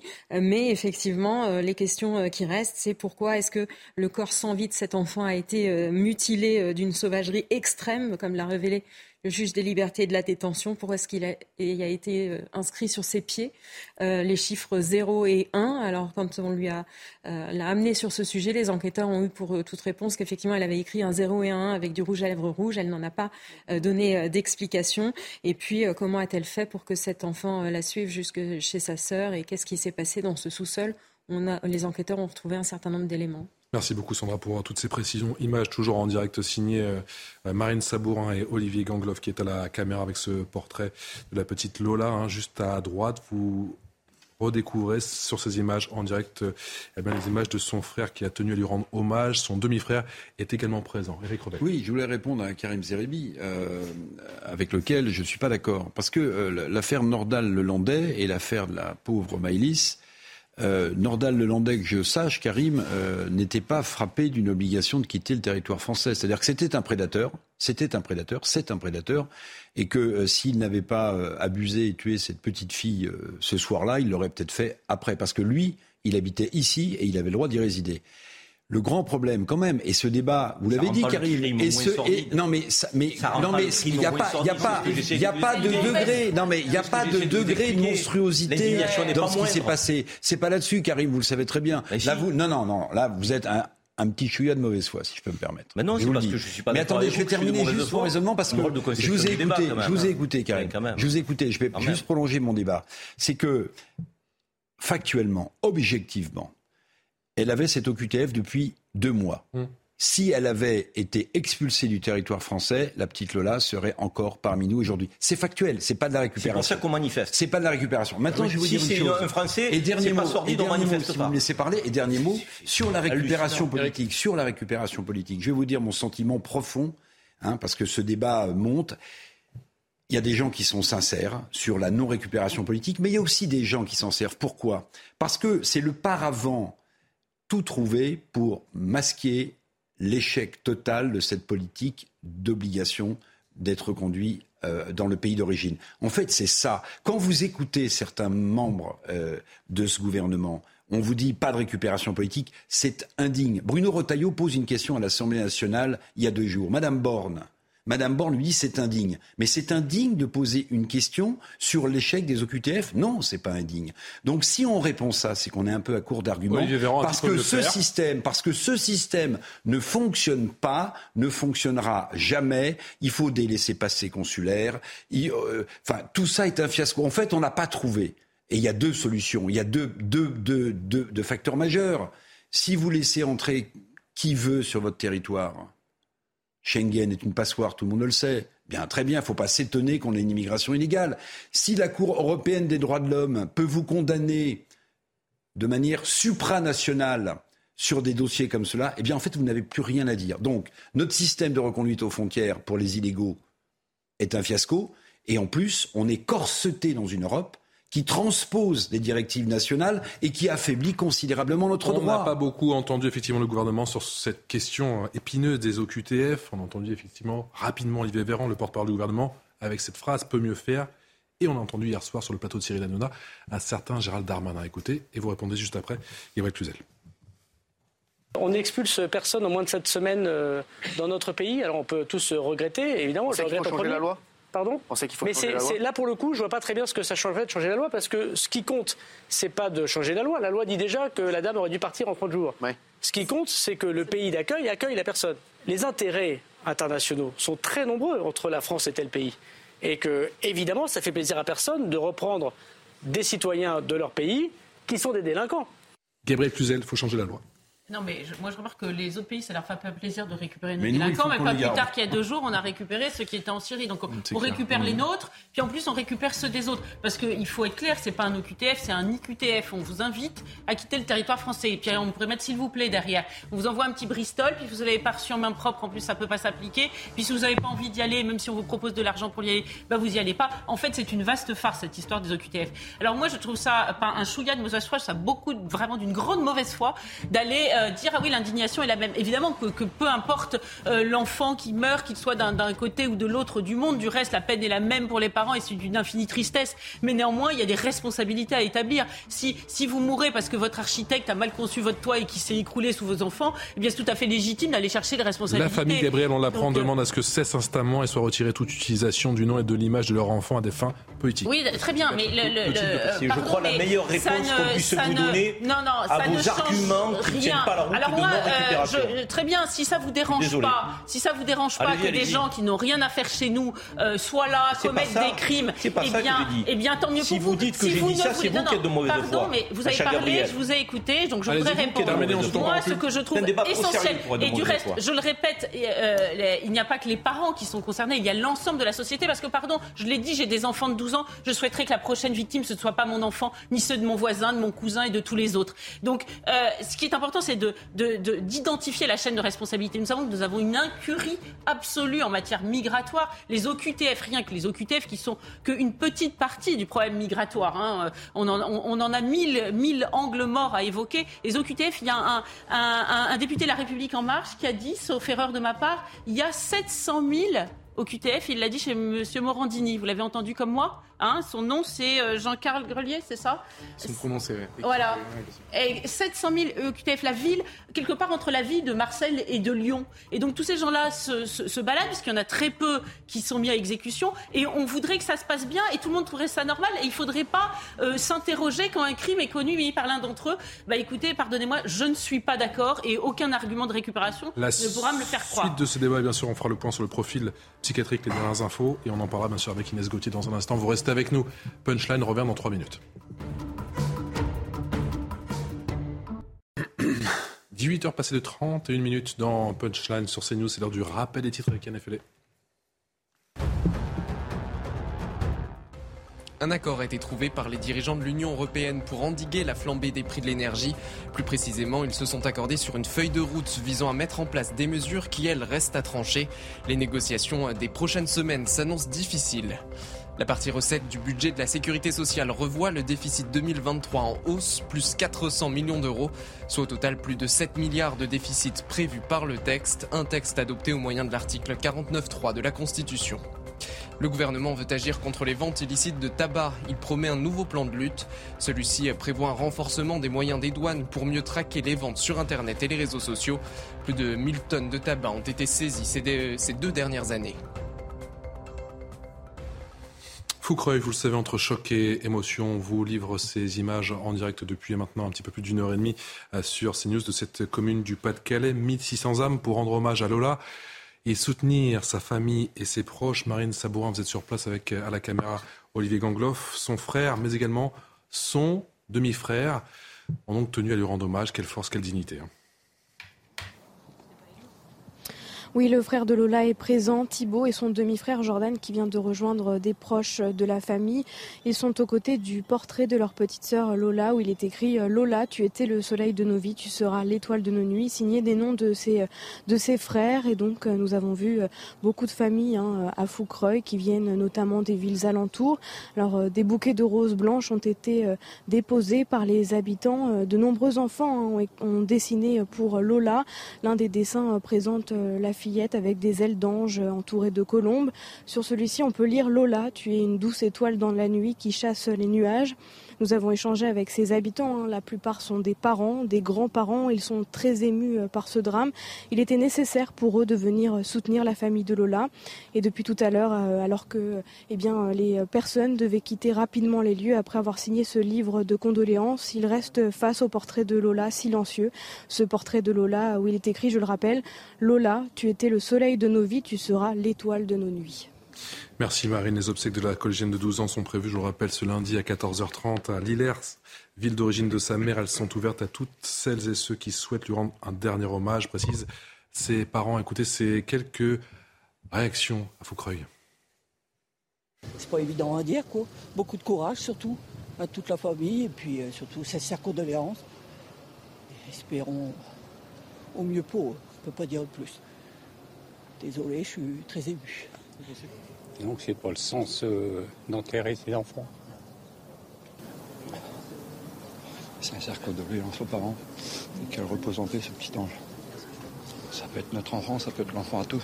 C'est pour ça que ça touche tout le monde. Lola, c'est vraiment triste ce qui t'est arrivé. Je ne te connaissais pas, mais cet événement m'a chamboulé. Paix à ton âme. Ça fait plusieurs jours qu'en fait on, ben, pense beaucoup euh, à cette petite Lola et à ses parents parce que bah, effectivement on, a une enfant du même âge et du coup je me dis que ça peut arriver à tout le monde. Est-ce que vous comprenez, euh, Inès Gauthier, l'onde de choc que provoque effectivement euh, la mort de la petite Lola?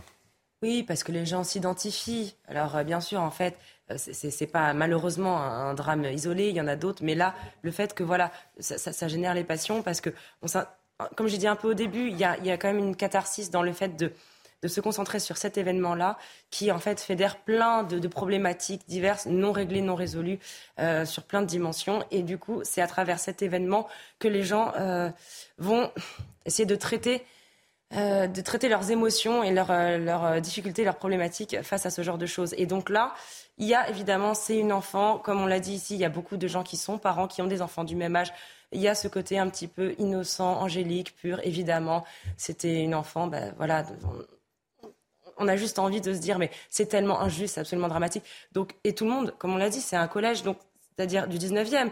Euh, tout le monde dit, mais ça aurait pu m'arriver à moi ou arriver à ma voisine, ou peut-être que demain. Et donc, en fait, les gens ont peur. C'est pour ça que c'est tout ça que ça, que ça fédère, en fait, comme, comme, comme émotion. C'est absolument euh, légitime et compréhensible que les gens se retrouvent autour de cet élément-là et se disent à la fois, oh mon Dieu, pas arrivé. Et, oh mon Dieu, ça pourrait m'arriver. Il est important, euh, Inès Gauthier, que la parole se libère pour les élèves, les parents d'élèves. Il y aura ce soir cette veillée, effectivement, dans cette église Saint-Georges, dans le 19e arrondissement, avec euh, tous ces parents qui vont euh, lire tour à tour, effectivement, tous ces textes. Et il y a, bien évidemment, ces cellules psychologiques qui ont été mises en place. C'est important que la parole se libère toujours. La parole guérit toujours les mots MAUX avec les mots MOTS. Ça, c'est une règle absolument générale pour absolument tout. Tout ce qui pèse, en fait, ne doit pas rester enquisté. Euh, ça fait des problèmes, sinon, ça fait jusqu'à des cancers ou alors de la reproduction aussi, de traumatisme. Hein. Donc, euh, on peut se remettre à répétition dans des schémas, euh, dans des schémas traumatiques si on ne peut pas évacuer déjà par la pensée, le fait de penser les choses, le fait de pouvoir un jour les dire. Par contre, encore une fois, j'insiste, si la famille ne veut pas qu'on en parle sous un aspect ou un autre, moi je trouve que c'est bien de ne pas instrumentaliser. J'entends bien que chacun bon, peut récupérer ce truc. Alors, se récupérer maintenant, on n'a même plus le droit d'employer ce mot, mais en tout cas va peut-être utiliser. Jordan Bardella l'a reconnu hier soir hein, chez nos confrères, c'était euh, qu'il acceptait le, terme de récupération. Ouais, maintenant c'est un peu galvaudé déjà. Donc je sais même plus si on a le droit de l'utiliser. Mais ce que je veux dire, c'est en bah. tout cas instrumentaliser pour euh, chacun. Ben voilà, va s'en servir peut-être pour un midi à sa porte. Bon, mais voilà, si la famille dit, s'il vous plaît, faites juste un hommage, mais n'en parlez pas. Moi, je trouve que ça, il faudrait respecter. Mais bon, en même temps, euh, je ne suis pas là pour donner mon opinion sur Avec encore une fois cette question du timing pour cette récupération, cette question politique, oui ou non. Écoutez, en tout cas, le sentiment d'Emmanuel Macron. Première réaction publique, alors que là, effectivement, on voit les précisions de maître Clotilde Le Petit. La famille demande à ce que cesse instamment et soit retirée toute utilisation du nom et de l'image de leur enfant à des fins politiques. On va écouter Emmanuel Macron depuis Bruxelles. Je vous fais réagir juste après. Qu'est-ce qui nous touche tous? C'est l'atrocité de ce crime. C'est l'atrocité de ce crime. Et c'est aussi ce qu'il a de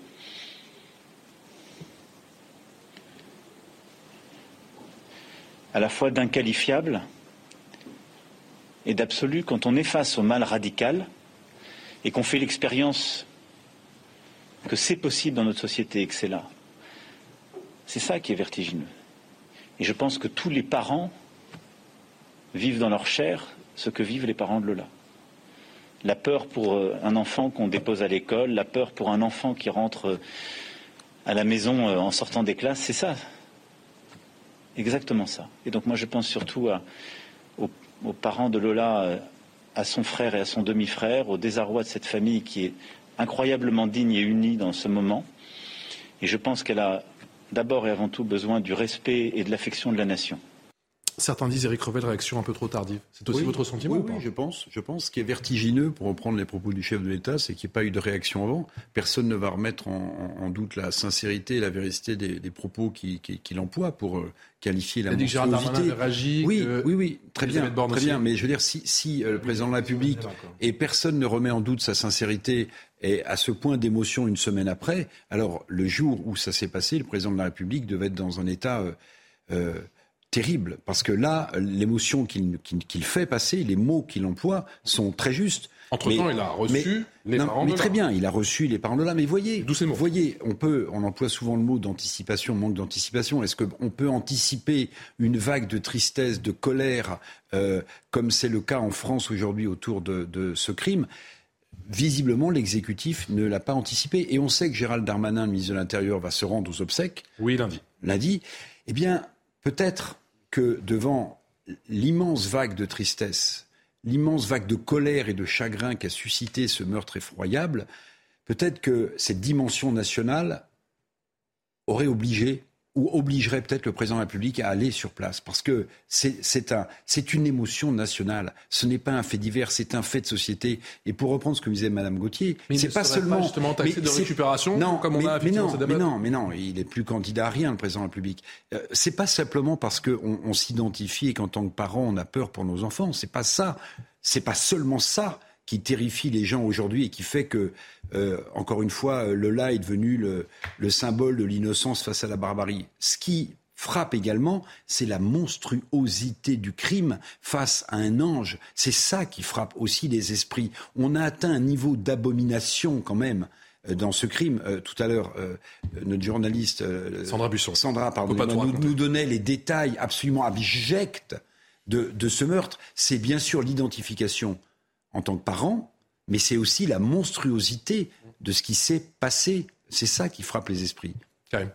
Non, mais je crois effectivement que l'émotion nationale provient de ces deux, ces deux dimensions, l'identification. Euh, et tout à l'heure, quand je faisais euh, euh, référence à, Nordar le Landais, c'est parce que là aussi, nous nous sommes identifiés. Au cours d'un mariage, l'enlèvement d'une enfant, donc dans un événement qui est au demeurant festif, euh, on vous l'enlève, on vous la séquestre, on vous la viole, on vous la tue. C'est l'horreur absolue.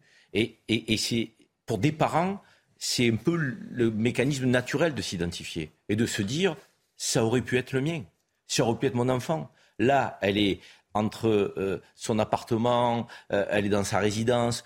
Au demeurant, on se dit tous nous pouvons avoir un enfant qui va et qui vient dans le périmètre de l'habitation et qui euh, se fait enlever. Et, là, effectivement, il y a une émotion qui se décuple parce qu'on se dit ça aurait pu être nous. Et en plus, derrière, il y a la monstruosité. Et c'est pour ça que je disais tout autant tout à l'heure, encore une fois, qu'on ne me fasse pas dire ce que j'ai pas dit, parce que c'est facile de traiter les gens euh, de mauvaise foi et, de l'avoir soi-même. Il faut à un moment donné que le débat politique se porte sur ces expulsions de délinquants.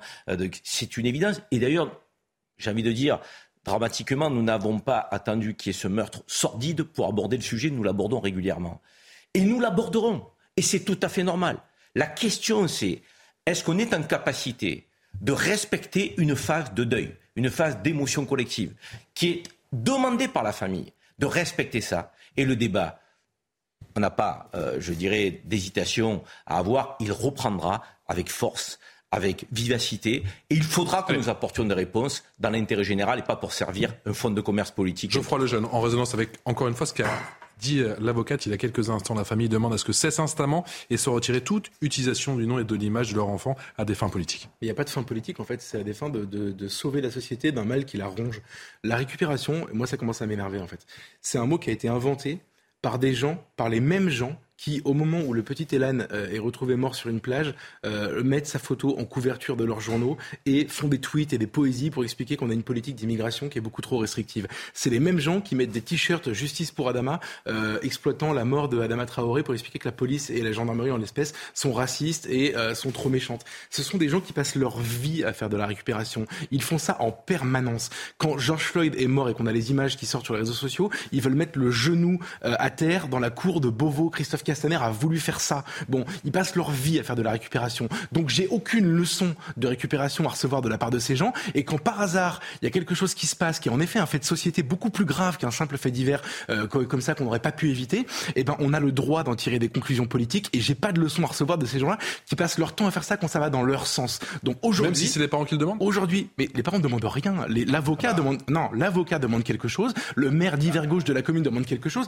Et vous politisez ça Je politise rien du tout, Karim je ne politise rien du tout. d'hiver gauche, l'avocat, attends, attends, comme attends. parlait non, à la non, des parents non, sans que les non, parents non, aient validé tout non. ça. Moi, je ne fais pas de politique. Vous faites des conclusions. Moi, je ne fais pas de politique. Je ne fais pas de politique. Je ne suis candidat. Même le Front National, le Rassemblement National a reconnu que c'était indécent. Même le Rassemblement National. J'ai pas terminé. Moi, je suis candidat à aucune élection. Je suis pas membre d'un parti politique. Je fais pas de politique. Je dis juste ce que je pense bon pour mon pays en l'espèce. Ok? Et je vois le président de la République. Il y a que vous qui pensez pour votre pays? Non. Les autres non? Karim, s'il vous plaît. Tu fais la même chose. Ok donc maintenant, il y, en a, il y en a, tu fais la même chose. Tu donnes ton avis sur un sujet et je t'accuse pas de faire la politique. Je fais pas de politique. J'en ai rien à foutre. Il n'y a pas d'élection avant. Il n'y a pas d'élection avant. Il n'y a pas d'élection avant dans deux ans. Donc c'est pas une question de politique. Il n'y a pas une question de parti politique dans l'histoire. Si. C'est des gens qui s'indignent. Moi, j'ai trois enfants. J'ai trois gamines. J'ai pas envie que ça leur arrive. Et moi, j'ai pas d'enfants. Et nous, nous n'avons pas d'enfants. Donc il y a ceux qui s'indignent et ceux qui s'indigneraient pas. Donc arrête. Enfin, c'est binaire. C'est tellement simpliste. Quand j'entends Macron avec des avec des silences de 20 secondes entre ces entre ces phrases, nous expliquer que quand même il faut de la décence, etc. Il a dit en 2019, dans une interview d'ailleurs à Valeurs Actuelles, à Louis Dragnel, très bon journaliste, il a dit à la fin de mon mandat, il y aura 100% d'exécution des OQTF. À la fin de son mandat, on est tombé à 6%. Tu m'entends? Elle, elle était Mais nous allons l'avoir ce débat. Non, elle, je suis, je, suis, je fais même partie de ceux qui critiquent le gouvernement là-dessus. Si il avait Respecte la famille, c'est tout ce que je te demande.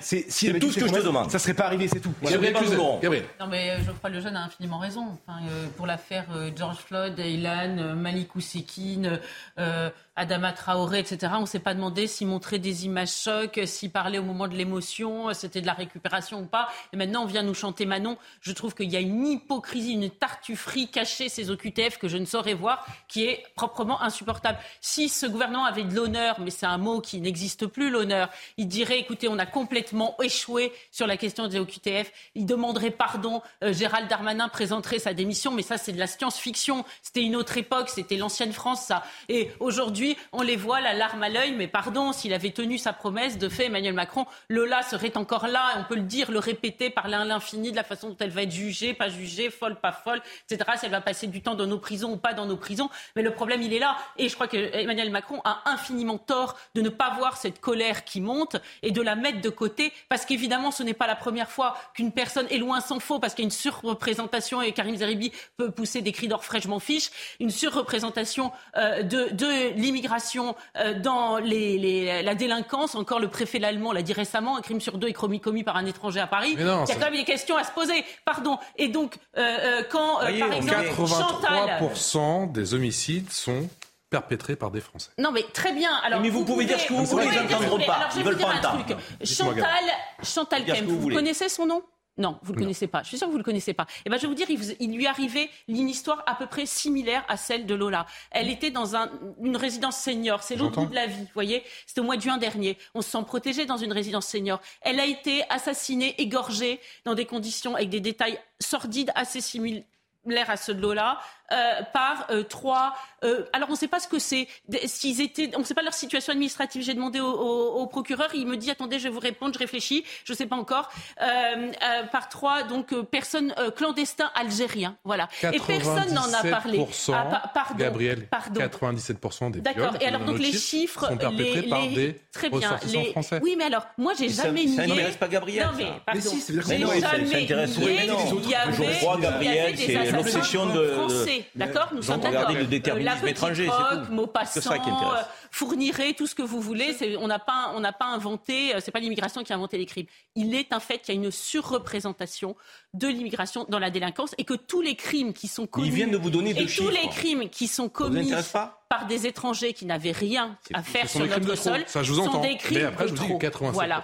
des crimes. Mais il y a 25% d'étrangers dans les prisons. Déjà, on a un problème de place de prison. Mais voilà, on pourrait éviter ça. Déjà, pour commencer, c'est ça, vous avez raison, vos chiffres sont très bien. Mais on pourrait éviter bah, cette part-là. C'est pas moi, hein, ça, ça, ça, ne nous incombe pas. On devrait les, les, les, les, ils devraient pas être là, on devrait les dégager, en fait. Enfin, pardon, désolé. Non, mais c'est ça, parce qu'on essaie de, de, de, de, on a raison d'inventer le fil à couper le beurre. Enfin, ça paraît logique. Chez vous, vous avez des étrangers qui rentrent chez vous, qui agressent vos enfants, vous les mettez dehors. Non, Patrice, vous les laissez là Gabriel, bon, je vous bah entends. Je, voilà, je, très bien. Je, vous parle Donc juste nous des, sommes d'accord. Je vous parle juste des chiffres. Oui, très bien. Bah, écoutez, c'est parfait. Mais tous les meurtres qui sont commis. Alors, je vous dis Après, si vous me dites qu'effectivement, ces crimes. Les crimes commis, commis par les, perpétrés sont commis par, par les étrangers, sont des crimes de trop. Sont des meurtres de trop, nous sommes d'accord. Et l'immigration est surreprésentée dans la délinquance. Est-ce que c'est vrai ou pas, par des Patrice Français. Pardon? Est-ce que l'immigration est surreprésentée dans la délinquance euh, euh, proportionnellement à sa présence sur notre territoire? Quand je, euh, le préfet l'allemand dit que un, un, délinquant sur deux est étranger, il y a en France il y a la moitié d'étrangers. À Paris. À Paris. Mais c'est pareil un peu pour, les, mêmes, les, mêmes grandes, les grandes métropoles, c'est pareil. Hein. Est-ce que l'immigration représente la moitié des Français? Non. Donc ils sont surreprésentés dans la délinquance. C'est une vérité, c'est tout. Non, mais c'est pour ça que je, je me suis permis de donner deux chiffres. 87% des homicides commis sont le fait de Français. 97% des viols commis sont le fait de Français.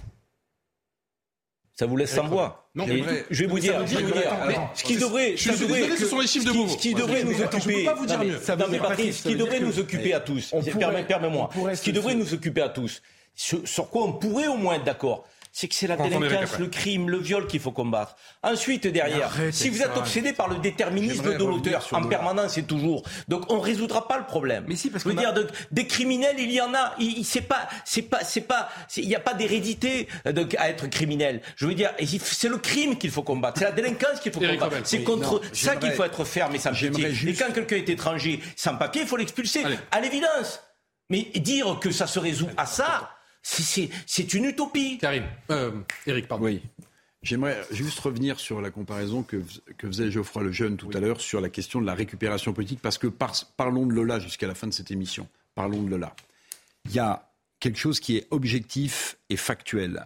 C'est que lorsque ce petit Syrien mort sur une plage a été retrouvé, et je, fais et je prends, pardonnez-moi, cette comparaison parce que là on parle d'un crime d'enfant également. Les médias, mainstream, notamment du service public, se sont pas posé la question de savoir s'ils allaient récupérer cette image, s'ils allaient la décortiquer pour expliquer que décidément les pays qui n'accueillaient pas ces migrants illégaux étaient des inhumains. Personne ne s'est jamais posé la question à ce moment-là.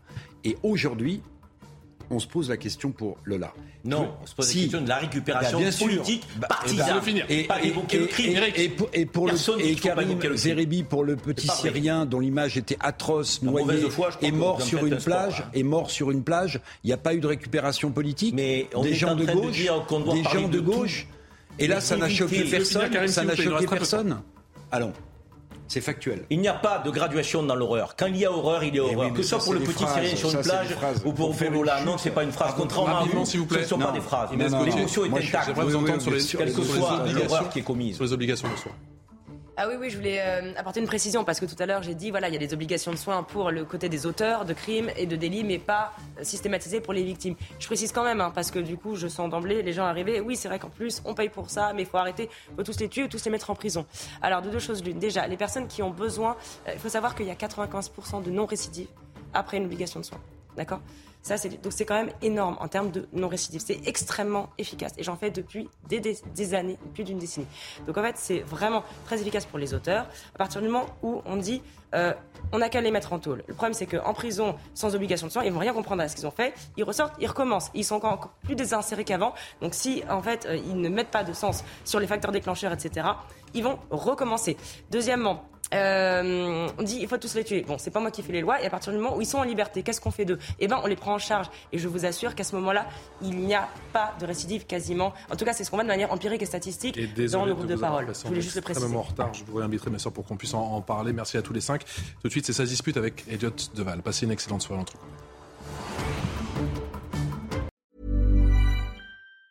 Planning for your next trip? Elevate your travel style with Quince. Quince has all the jet setting essentials you'll want for your next getaway, like European linen, premium luggage options, buttery soft Italian leather bags, and so much more. And is all priced at 50 to 80% less than similar brands. Plus, Quince only works with factories that use safe and ethical manufacturing practices. Pack your bags with high-quality essentials you'll be wearing for vacations to come with Quince. Go to quince.com/pack for free shipping and 365-day returns.